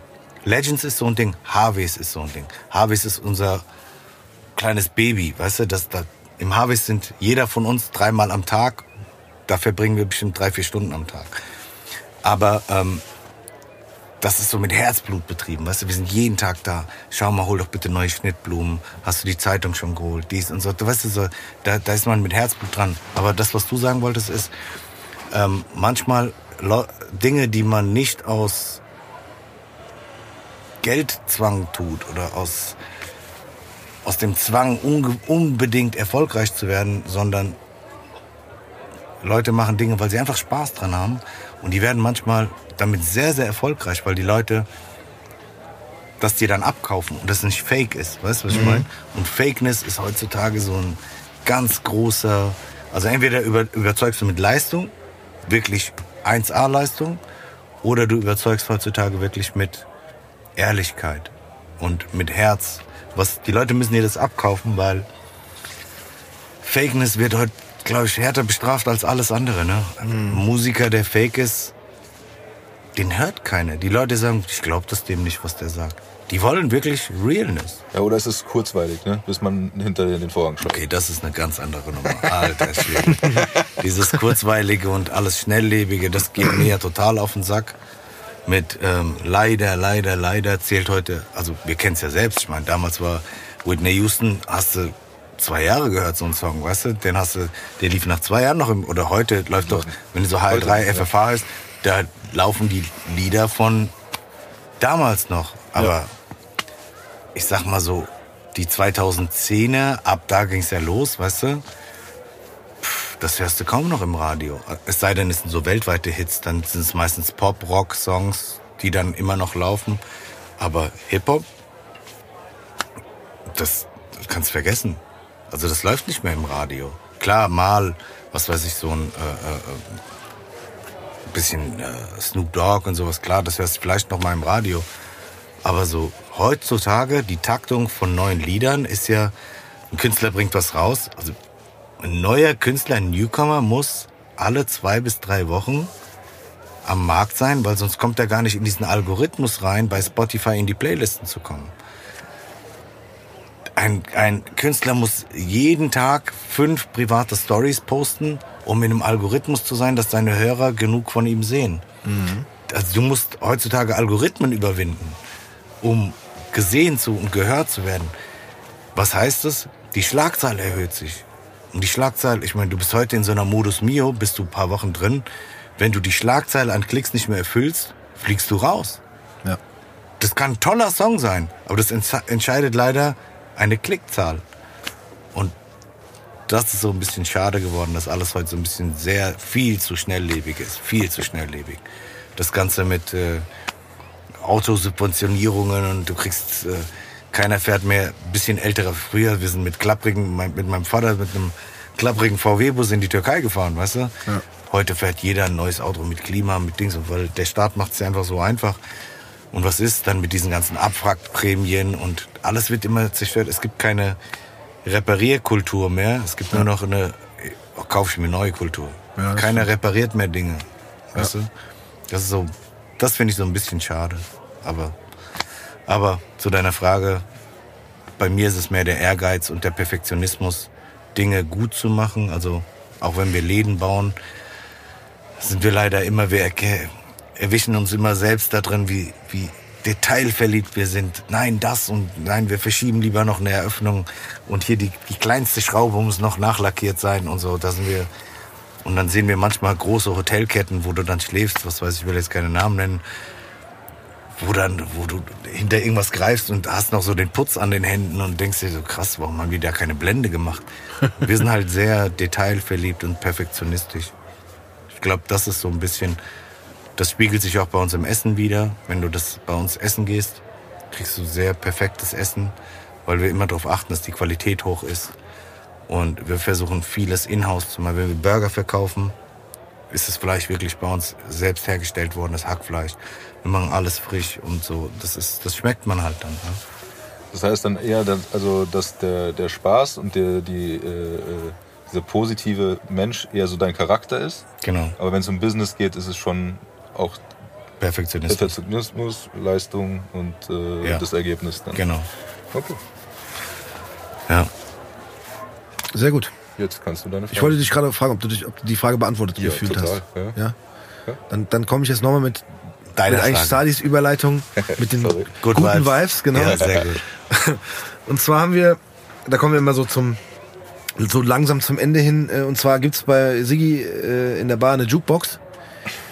Und wir haben natürlich auch in Form einer Spotify-Playliste die Songs, die in dieser Jukebox laufen können, kann man natürlich auch auf Spotify Oh, okay. hören und äh, ähm, ja auch sehen am Ende, wenn man auf Spotify geht. Und unsere Gäste dürfen sich immer ähm, Songs wünschen. Also natürlich müssen wir es ein bisschen begrenzen. Ja, Aber Zeit, zeitlich. zeitlich begrenzen auch nein, aber die, die Mehrheit äh, sagen ja so zwischen drei und fünf Songs. Deswegen jetzt, jetzt, jetzt bist du gefragt. Wow, Auch als DJ. wow. Du musst jetzt, musst jetzt mindestens mal zwei, drei raushauen. Oh, Du darfst aber auch, du darfst aber auch natürlich. darf ich in meine Playlist Du darfst schauen? in deine Ja. Playlist. natürlich darfst Also, du das. Es ist ja auch ein Einblick in, in, dein, in deine äh, somit in deine Playlist, was du so drin hast. Natürlich darfst du von dieser Playlist auch was äh, auf die Playlist von Sigis Bar setzen. Ja. Hast du einen, Tobi? Ja, Heute? eigentlich gar nicht. Weil, Eigentlich weißt du, gar weil, ich- ich sag dir aber auch warum. Weil ich stehe jetzt im Moment im Legends Ja. an einem coolen Abend und da läuft ein Hit nach dem anderen und ich weiß keinen Namen gerade. Ja, ich weiß, Okay, was du Weißt du, was ich meine? Du hast einfach ein gutes Gefühl, du hast einfach einen guten Abend, aber äh, ich würde jetzt sagen, okay, äh, ich hau jetzt Ascher hierher drauf, weil einfach. Nee, was ich- nee, nee. nee, nee, weißt du, was ich meine? Du hast so Nee, einen nee, so. nee. Das ist. Deshalb wünsche ich mir was anderes. Okay. Aber da Meine- musst du mir vielleicht auch helfen, ja. weil ähm, ich da auch so ein bisschen jetzt einen blinden Fleck habe, was die, was die Titel angeht. Aber ich würde gerne einen Track vom Booyah Tribe drauf, drauf machen, weil Geil, ich die stimmt. Story so geil fand. Ja, Mann. Ähm, vielleicht kannst du mir da nochmal einen, oder du vielleicht. Boah, ich, hab, ich weiß, dass ich damals, weißt, das pass das auf, ich habe damals eine CD gekauft in so einem kleinen CD-Laden in Rödelheim und habe mir diese äh, CD auf Kassette überspielt und weil die hatten, die hatten ja auch so ein bisschen diese alt, nennt man das altdeutsche Schrift? Ja. Bisschen schon so, ne? So, so hatten die auch ihr Cover immer in dieser Schrift und so. Tribal-mäßig halt, ne? Ja, ja, nicht ganz tribal. Das, das war schon, ich glaube, das nennt man fast schon altdeutsch. War ja auch, keine Ahnung, so diese Compton-Schrift war ja auch so ein bisschen in dem Style. Und da habe ich mir auf meine Kassette, es gab damals so, tatsächlich nennt man das, glaube ich, so Rubbelbuchstaben. Es gab ein ganzes ABC auf, auf so einem kleinen Block und dann konnte man das mit so einem Bleistift so durchrubbeln, damit dann der schwarze Buchstabe auf dem Papier haftet. ja. Und ich habe, ich, ich, wenn ich, wenn ich die finde, die Kassette, ich glaube, ich weiß, wo sie ist, dann werde ich ein Foto posten. Von Booyah Tribe. Ja, von, ja, ich habe dann Von dem Ding, ich was habe dann auf meine Kassette, ich hab auf meine Kassette Booyah Tribe in dieser altdeutschen Schrift quasi Geil, so draufgerubbelt, geil, geil. damit es Geil. irgendwie so ein bisschen passt. So, dann sagst du mir. Ich habe ja auch so ein paar Plattensammlungen. Äh, äh, klar, also weil ich, weil mich das mag und ich habe in meiner Sammlung nur die Sachen behalten, Ja, die ich auch selbst feiere. Ja. Und da habe ich wirklich noch Platten, also die, die Platten von Booyah Tribe. geil. Ähm, und Mir Mafia, jetzt auf Anhieb also auch kein Hit ein. Also was heißt Hit? Ähm, ist- Mafia Lifestyle ist so mein Lieblingslied von denen. Ja, Die hatten ja 9-11 mit Eminem, das war ein großer Hit von denen. das war aber schon neuer dann, oder? Das war schon neuer. Aber, ähm, aber ich finde, Mafia Lifestyle ist so der geilste Song von Booyah Dann Tribe. nehmen wir den. Dann nimmst du Das den. gekauft. Ja. Das ist gekauft für dich. Mafia okay. Lifestyle, Lifestyle. So, zweiter Song wäre bei mir definitiv Keep Your Head Up von Tupac. Das Stark. ist so beste Song überhaupt. Und um ein bisschen Pep reinzubringen, wäre wahrscheinlich äh, Too Short, Blow the Whistle. Auch gut. Äh, gute, gute Laune-Song. Sehr gut. Ich bin echt, heute bin ich, wow. Ich bin, was das betrifft, schlecht vorbereitet. Auf einen Songwunsch. Das kann mir auch mal passieren, ne? sonst passiert Ja, es dir immer. passieren. Ich hab, weiß, was das Schlimme ist. Ich will eigentlich an der Stelle hier keine, keine Werbung dafür für diesen Song machen, aber es gab, ich sag mal so, das war so, wo wir kurz über das Legend, was heißt kurz, wir haben ja ein bisschen länger über das Legends gesprochen. Ja. Und es gab, es gab später ja so eine, wo ich zu dir gesagt habe, dass es so, sich ein ganz bisschen umstrukturiert hat. Ne? Man hat ja dann auch DJs, die so ein bisschen mehr äh, Deutschrap gespielt haben, dann auch mal kam hin und wieder ein bisschen vor. Seltener. Seltener? Also klar, jetzt so Bowser, Bowser und so Zeug Sowas, hast du genau. gespielt, klar. Und ich sag, ich weiß nicht, warum es gerade in meinem Kopf ist. Ich kann es nicht sagen, aber ich war ein paar Mal im Legends Ja. und es lief immer von Shindy Sex ohne Grund mit, äh, featuring Ali Boumaier ist es, glaube ich. Na, Sex ohne Grund ist zu harter Song. Ich schwöre dir, der Ah, nee, lief. doch, Sex ohne Grund Ja. kann sein. Das Weil- kann sein, aber es war ja auch ein guter Hit damals. Ja, ja, und ich, also ich muss gestehen, ich bin jetzt kein großer Shindy-Fan, aber der Beat war brutal und es Ja. war, also es hat auch perfekt gepasst in, in dieses. Zu dem Zeit. Ja, ja, auf jeden Fall. Also es hat mich auch nicht gestört, wenn er lief, aber ich weiß nicht gerade warum. Ich hatte so, ich hatte so einen kleinen Fleck im Kopf. Darfst Dass, aber nicht vergessen, Deutschrap ist die Macht zurzeit ja, ja, in Deutschland. definitiv.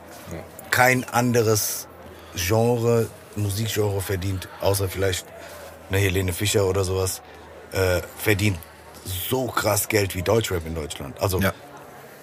Das sind Unsummen, das, das, das sind Summen, die kannst du dir gar nicht vorstellen, was manche Rapper da verdienen. Und ähm, deswegen ist es auch aus den Diskotheken gerade sowas wie was du Liebe nennst oder hier, was du gesagt hast, Ali Boumbae oder äh, von Oleg Sesh, der Nummer 1 Hit äh, mit, mit äh, Dings, na, wie hieß er? Magisch. Ah, magisch, genau. Ähm, das sind so Dinge, die musste halt dann auch mal gespielt haben. Ja, auf der, jeden der Fall. DJ von Oleg hat ja, war ja äh, Resident DJ bei uns auch. Ja. Weißt du, hat zweimal im Monat bei uns aufgelegt. Äh, der T-Bright. Der Geiler, geiler Typ. Grüße auch auf jeden Fall gehen raus an, an Thomas. Geiler Typ. Ja, da kommst du auch nicht drum rum. Aber das hat, das hat, ich hatte das gerade so im Kopf, weil ich habe auch, äh, ich habe irgendwie, ähm, meine Freundin ist auch immer ganz gerne ins Legends gegangen und ähm, ich hatte das echt so im Kopf. Und auch das, wo du rüber vorhin gesprochen hast, dieser eine Geburtstag, wo wir dann äh, irgendwie, ich glaube, von, wir sind richtig weit gelaufen bis ins Legends, oder? Wo waren wir da am, am Arsch der Welt irgendwo in? Soll ich dir sagen, was immer das Schönste am Legends war? Ich, ich kann dir mal den Perf also ich habe ja viel dort aufgelegt. Was ich schön fand, dass ich immer reingekommen bin. Soll ich dir sagen, was das Geilste am Legends ist? Das beginnt ja so als Bar. Ja. Weißt du, fängst du um 20, 22 Uhr an. ja. Und dann so um 22 Uhr, wie du gesagt hast, da kommen so Leute, die kommen gerade vom Essen irgendwo. Wir haben ja keinen Eintritt genommen. Ja. Also sind sie gekommen, haben sich an die Bar gestellt. So, dann fängst du an natürlich im Warm-Up-Programm, spielst du so wirklich alte, softe, geile Nummern. Ein bisschen Tupac, bisschen dies, bisschen hier, bisschen da. Weißt du, auch so, auch mal Orange Juice Jones oder so. Weißt du, wenn noch, wenn noch wenig Gäste da sind oder so, da sitzen ältere Leute. Und dann fängst du so ein bisschen an mit äh, geilen Songs so aus den 90ern und dann sitzt so das ältere Publikum da, weil die Jüngeren kamen ja dann immer erst um 12, 1, 2. Genau. Und die kommen dann zu dir als DJ und sagen, alter Schwede, du hast mich gerade 20 Jahre zurückgeworfen. Ich hatte gerade den schönsten Abend meines Lebens. Das ist dann so halb eins ungefähr. Und dann sagen die, ich, ich gehe jetzt so langsam. Das war einer der schönsten Abende meines Lebens. Und der Abend hat noch nicht mehr begonnen. Weißt du, der. Clubabend beginnt eigentlich gerade. Ja. Und so die Leute, die aber dann gehen, Ja. kommen schon zu dir und sagen, boah, das. Und du denkst dir nur so, krass, war einfach nur mein Warm-up, weißt du so. Ja. So, ich habe einfach nur das gespielt, worauf ich Bock hatte, ein bisschen. Vor allem kannst du auch in der Phase noch Dinge spielen, weil, weil die auch nicht Mainstream sein müssen. Ja, und weil auch da vielleicht noch, also da tanzt ja auch noch keiner, ne? Genau. Oder, oder da ist auch noch nicht das Publikum da, was auf jeden Fall am Ende auch zum Tanzen Ja. dahin kommt. Ja. Oder dann halt kam, ne, wenn es dann irgendwie so Safe, halb kannst auch ein bisschen Nas spielen, ein bisschen Genau. Jay-Z, die alten Sachen spielen und so. Und die Leute feiern dich einfach dafür, was du gerade machst. Und das ist geil. Und dann kommen so die ganzen Feierleute, die coolen Leute, die Hipster kommen, feiern bis so drei, vier, fünf Uhr morgens. Und dann, meine Frau ist dann meistens schon weg. Das ist so die Zombie-Stunde, nenne ich das immer. So die 4 Uhr morgens, du kannst wieder spielen. Was du, also die würden, du, du könntest Wickfield spielen oder, oder was weiß ich, äh, Barbie Girl und die würden alles mitsingen, was du, Ja. das ist so dieses, weil alle sind besoffen, 4, 5 Uhr morgens, weißt du, du kannst eigentlich jeden, und dann ist immer geil, dann spielst du so alte Schinken wie äh, von Xavier Naidoo, Führ mich ans Licht, machst das Licht aus dem ganzen Club und der ganze Raum, oder alle, die noch da sind, singen einfach lauthals mit. So die Zombie-Stunde ist so meine Lieblingsstunde. weißt du, so, das ist äh, so ein spaßiger Abend im Legends. Sehr gut. Mega. Sehr gut. Aber zum Song. Du hast ja gesagt, äh, du, du bist heute ein schlecht, schlecht, bist schlecht vorbereitet. Bist Ja. schlecht vorbereitet mit der, mit der Songrunde. Ja, ja, weil normalerweise habe ich auch immer mindestens zwei, drei, die ich draufhauen kann. Aber ich, ich bin völlig zufrieden mit, mit dem einen Ja? Song. Ja, ja. Das ist Geil. alles cool. Voll. Geil, geil, geil. Ähm, Da müsste man eigentlich so eine eigene Legends-Playlist machen, weil Ich habe ja viele, ich weiß nicht, ob, äh, kann ich ja Eigenwerbung machen. Äh, Klar. ich habe meinen eigenen äh, DJ äh, Soundcloud-Account, wo ich so viele Mixtapes auch von mir immer draufhaue. cool. Das ist geil, da kannst du dir so Sachen mal anhören. siehst du, dann braucht man das gar nicht. Du darfst, den, du darfst den hier ruhig äh, nennen. Ja, der, der, der heißt Legends Frankfurt, also äh, äh, Legends Frankfurt auf Soundcloud. Auf Soundcloud. Und da sind viele, wirklich so viele, genauso Playlisten von, die gehen immer so eine Stunde, anderthalb Stunden, zwei Stunden, von Mucke, viele so Partystarter, äh, äh, äh, äh, Playlisten, äh, die einfach, wo du schön zu Hause in so einen Samstagabend starten kannst, weißt du? Richtig cool. Ja, ich, wo ich das auch immer äh, höre, ist auch am Wochenende so mal diese Putzrunde. Das ist Party. Nein, ehrlich. Nein, dann hast du so dann meine Söhne, meine Frau und dann geht's rund. Und äh, nee, nee, das ist sehr gut. Das ist auf jeden Fall. Was für andere in den Abend starten das ist deine Putzrunde. Ja, meine Abende. sind- Oder auch die Zombie-Stunde vielleicht. Was hört ihr privat sonst? Ich höre eigentlich auch schon ziemlich viele Pop. Ja? Ja, ja. ja. Also ich bin da, ähm, Klar, du kommst ja auch aus dem Hip-Hop. ja, genau. Also ich- klar, ich höre privat auch ich, ganz ehrlich, ich will es gar nicht genremäßig so krass festlegen. Wenn Ja. ich irgendwie einen coolen Song höre, dann ist es egal, aus Geil. welchem Genre Aber hörst du, kommt. auch, hörst du auch so rockigere Sachen? Und so? Äh, Oder ja. bist du nicht so der... Ich kam tatsächlich, also ich muss gestehen, so als 10-, 12-Jähriger habe ich sehr, sehr viel wirklich Rock und äh, Metal, also jetzt nicht so Hardrock, aber ich habe schon so Metallica, Running Wild, so Sachen gehört damals. Ja. Ich weiß gar nicht, ob Metallica gibt's noch, aber ich glaube Running Wild gibt's schon nicht mehr. Aber sowas und dann, ähm, um diesen Exkurs jetzt nicht zu weit äh, äh, auszusch... So weit, ich glaube tatsächlich, ich bin wirklich auch so, nicht klassisch wie die meisten über NWA und so zum Hip-Hop gekommen, sondern bei mir war es tatsächlich äh, Dr. Dre, Nothing But The G-Thing. Da habe ich das Video gesehen auf MTV und dann dachte ich, so, okay, das ist meine Welt und ab dann war halt Hip-Hop irgendwie. Aber wie gesagt, ich bin Ja, sehr, sehr ja- offen. Wir sind ja gleiches Alter, dann war Ja. das so dein erstes Tape im Auto, ne? So, Ja, ja, definitiv. Ja, genau, das ist halt genau. Aber ich habe schon immer sehr viel auch, ich habe ich hab tatsächlich auch immer Kassetten im Auto gehabt, da stand einfach drauf, eigentlich geiler Titel, normale Musik. und da war wirklich so querbeet alles drauf. Also ich, mag auch immer noch nach wie vor so echt schon einiges aus den 80ern und 90ern. äh, Wobei 90er ist eigentlich lieber eher 80er, muss ich gestehen. Weil ich finde, dass da auch noch echt Musik entstanden ist. Ja, ich liebe die 80er. Ich Ja. ganz viele Playlisten, was ich, auf Spotify mir selbst zusammengestellt. Ich habe so eine Fun-Playlist 80er und dann hast du auch so melancholische Playlisten Mhm. Ja. 80er, weißt du, so einfach nur, wenn du beim Autofahren bist. Ja. Und ähm, habe sehr viele auch so Playlisten. Es ist Schon 80er waren eine sehr geile Zeit. Es, ja, es gab sehr, sehr viele große Songs. Und ich muss zugeben, ich weiß es nicht, vielleicht liegt es auch an unserem Alter, aber ich würde diesen Punkt, den ich hier, also das, das ich gerade im Kopf habe, auch gern einfach in, wie soll ich sagen, ich würde einen, wenn ich damals, sage ich mal, 20, 25 war, und da haben wir definitiv bestimmt Hits, die wir heute noch hören und spielen, die uns natürlich an diese Zeit erinnern, aber die, wie du ja vorhin auch schon gesagt hast, auch immer noch funktionieren.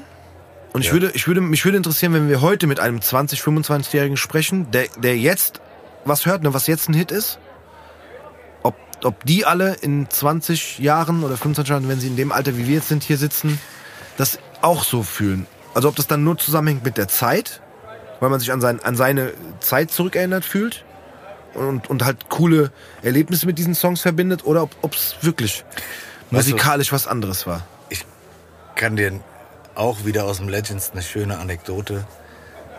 Ähm, was weiß ich, du spielst 50 Cent in the Club Ja, und einer holt sein Handy raus und shazamt es, ja, weil er nicht weiß, wer das ist.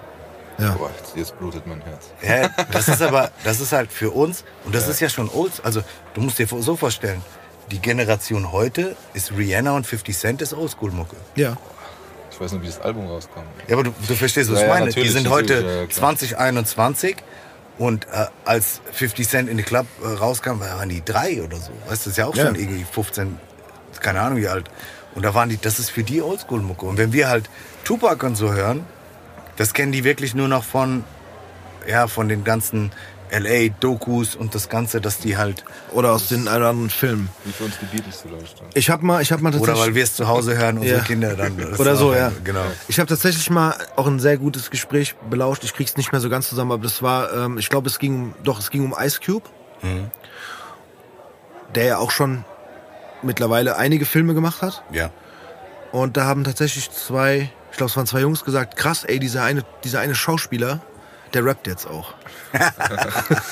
Genau. ich dachte und da so- sind wir wieder bei meinem ersten Tape. Das Ich dachte, Ice ist dein Predator Ernst? war. Also, äh, ne? also war- war- die, die kannten halt ein paar Ice Cube Filme, dann haben, aber haben halt nie sich damit beschäftigt, dass dieser Mensch schon sehr, sehr lange Musik macht Ja. und haben dann wahrscheinlich einen Song oder ein Video gesehen oder gehört und dachten so krass, der rappt jetzt auch. Da gab's doch mal, irgendeiner hat ein Feature gemacht mit Paul McCartney. Weißt du noch, wer das? Rihanna Kanye. Kanye West und Rihanna haben, glaube ich, auch ein Feature mit Paul McCartney gemacht. Ich weiß, und da kam auch irgendeiner und hat gesagt, stimmt, ich glaube Kanye West war das, Ja. wo, wo die dann gesagt haben, ey, der Kanye ist so cool, guck mal, der, der hilft sogar so alten Männern, dass die auch da ein bisschen Geld verdienen. Und dann, dann denkst du dir so, ja okay, alles klar. Weißt Ja. du, Paul McCartney. Das Sind die sogar alte zu Männer auch ein bisschen Geld verdienen. oder was? Ja, Ja, teilweise schon. Dass Also, alte Männer auch ein bisschen Geld verdienen. dass Sehr die gut. auch ein bisschen Geld verdienen. Das ist so Sehr schön. Geilster Spruch. Geil. Wir kommen langsam zum Ende, Sadi. Magst du noch irgendwie was Abschließendes sagen? Du darfst natürlich auch ganz, ganz viel äh, Eigenwerbung noch machen, wenn du das möchtest. Ach, ich bin gar nicht so ein Typ. Ich bin nicht so ein Outgoing-Typ. Äh, ich danke dir auf jeden Fall, dass ich hier sein dürfte. Äh, äh, ähm, hat mich sehr, sehr gefreut, weil ich ja äh, ähm, dich damals auch verfolgt habe mit der ganzen Raps, Rap Soul Sache, die ihr ja groß hattet und äh, äh, bin wirklich froh, dass wir uns persönlich jetzt kennen und äh, hatte einen sehr, sehr, sehr geilen Abend. Hat mich sehr gefreut. Sehr cool, danke dir. Und äh, genau an der Stelle auch unsere, unsere, sagt man das schon, Einladung, wenn du Jungs vorbeischicken willst oder Mädels. Gerne. Ich frage meine Jungs natürlich Gerne. alle. Äh, Wer auch immer Bock hat, alle Gäste sind willkommen hier. Super, Gä- super. Gäste und Gästinnen, muss man doch jetzt sagen, oder? Ja, Ist ja genau. männerlastig. Ja, aktuell sind wir noch sehr männerlastig hier in der, in der, in der Bar. Ja, ja. Ja, Wir haben müssen tatsächlich- ein bisschen langsam vielleicht vorfühlen. Bei Siggi muss man auch immer aufpassen. mit so einem- ja. Da kann ich euch mal meine Schwester vorbeischicken. Die hat sehr, sehr viel zu erzählen. Gerade Musik bist, die hat mit den Temptations mit. Äh, boah, die war mit so vielen großen Künstlern auf Tour. Die hat wirklich viel zu erzählen. Gerne. Jederzeit. Gebe ich dir. Die äh, Türen in Sieges Bar stehen immer offen. Gerne. Voll. Tobi, du hast wie immer die letzten Worte. Ich weiß, ich, ich zwing dich immer etwas dazu, aber Ja, es ist, ist gerade heute auch wieder schwierig, nicht wieder dahin zu verfallen. Ähm, äh, wenn ihr was habt, was euch äh, ne, Spaß macht, dann verfolgt euer Ziel. Nee, ich möchte es gerne mit dem Eisberg nochmal aufgreifen, weil das auch ein Teil des Ganzen vielleicht ist. Weil äh, ich heute dazu auffordere, auch mal vielleicht eine Taucherbrille zu nehmen und unter den Wasserspiegel zu schauen, eben nicht nur die Spitze des Eisberges anzuschauen, sondern auch mal da drunter zu gucken und zu sehen, was denn da für harte Arbeit äh, dahinter steckt. Mit Sicherheit gibt's Leute, die, die äh, werden da so reingeboren oder so, aber ich denke, die meisten oder sehr viele haben wirklich sehr viel investiert, wie wir das heute auch gehört haben, um dorthin zu kommen, wo sie heute stehen und, und sich das im wahrsten Sinne des Wortes verdient zu haben. Und ich glaube, dass man heutzutage, wenn man was erreichen will, auch wirklich sehr viel selbst reinstecken muss und sehr viel hart arbeiten und dass eben einem nicht alles zufliegt. Man kann sich nicht irgendwo hinsetzen und sagen, ich warte, bis, äh, bis der Lambo vor der Tür steht oder, oder bis ich dann nur noch Käffchen trinken kann oder mit der Harley rumfahren kann, sondern da steckt viel, viel mehr dahinter. Und ich glaube, in der heutigen Zeit muss man sich das viel bewusster machen, dass einfach harte Arbeit das ist, was sich am Ende auszahlt und äh, nicht nur Wünsche, sondern auch Ziele verfolgen. Das wären meine letzten Worte. das hast du schön gesagt, Tobi. Top. Bis zum nächsten Mal. Ciao, ciao.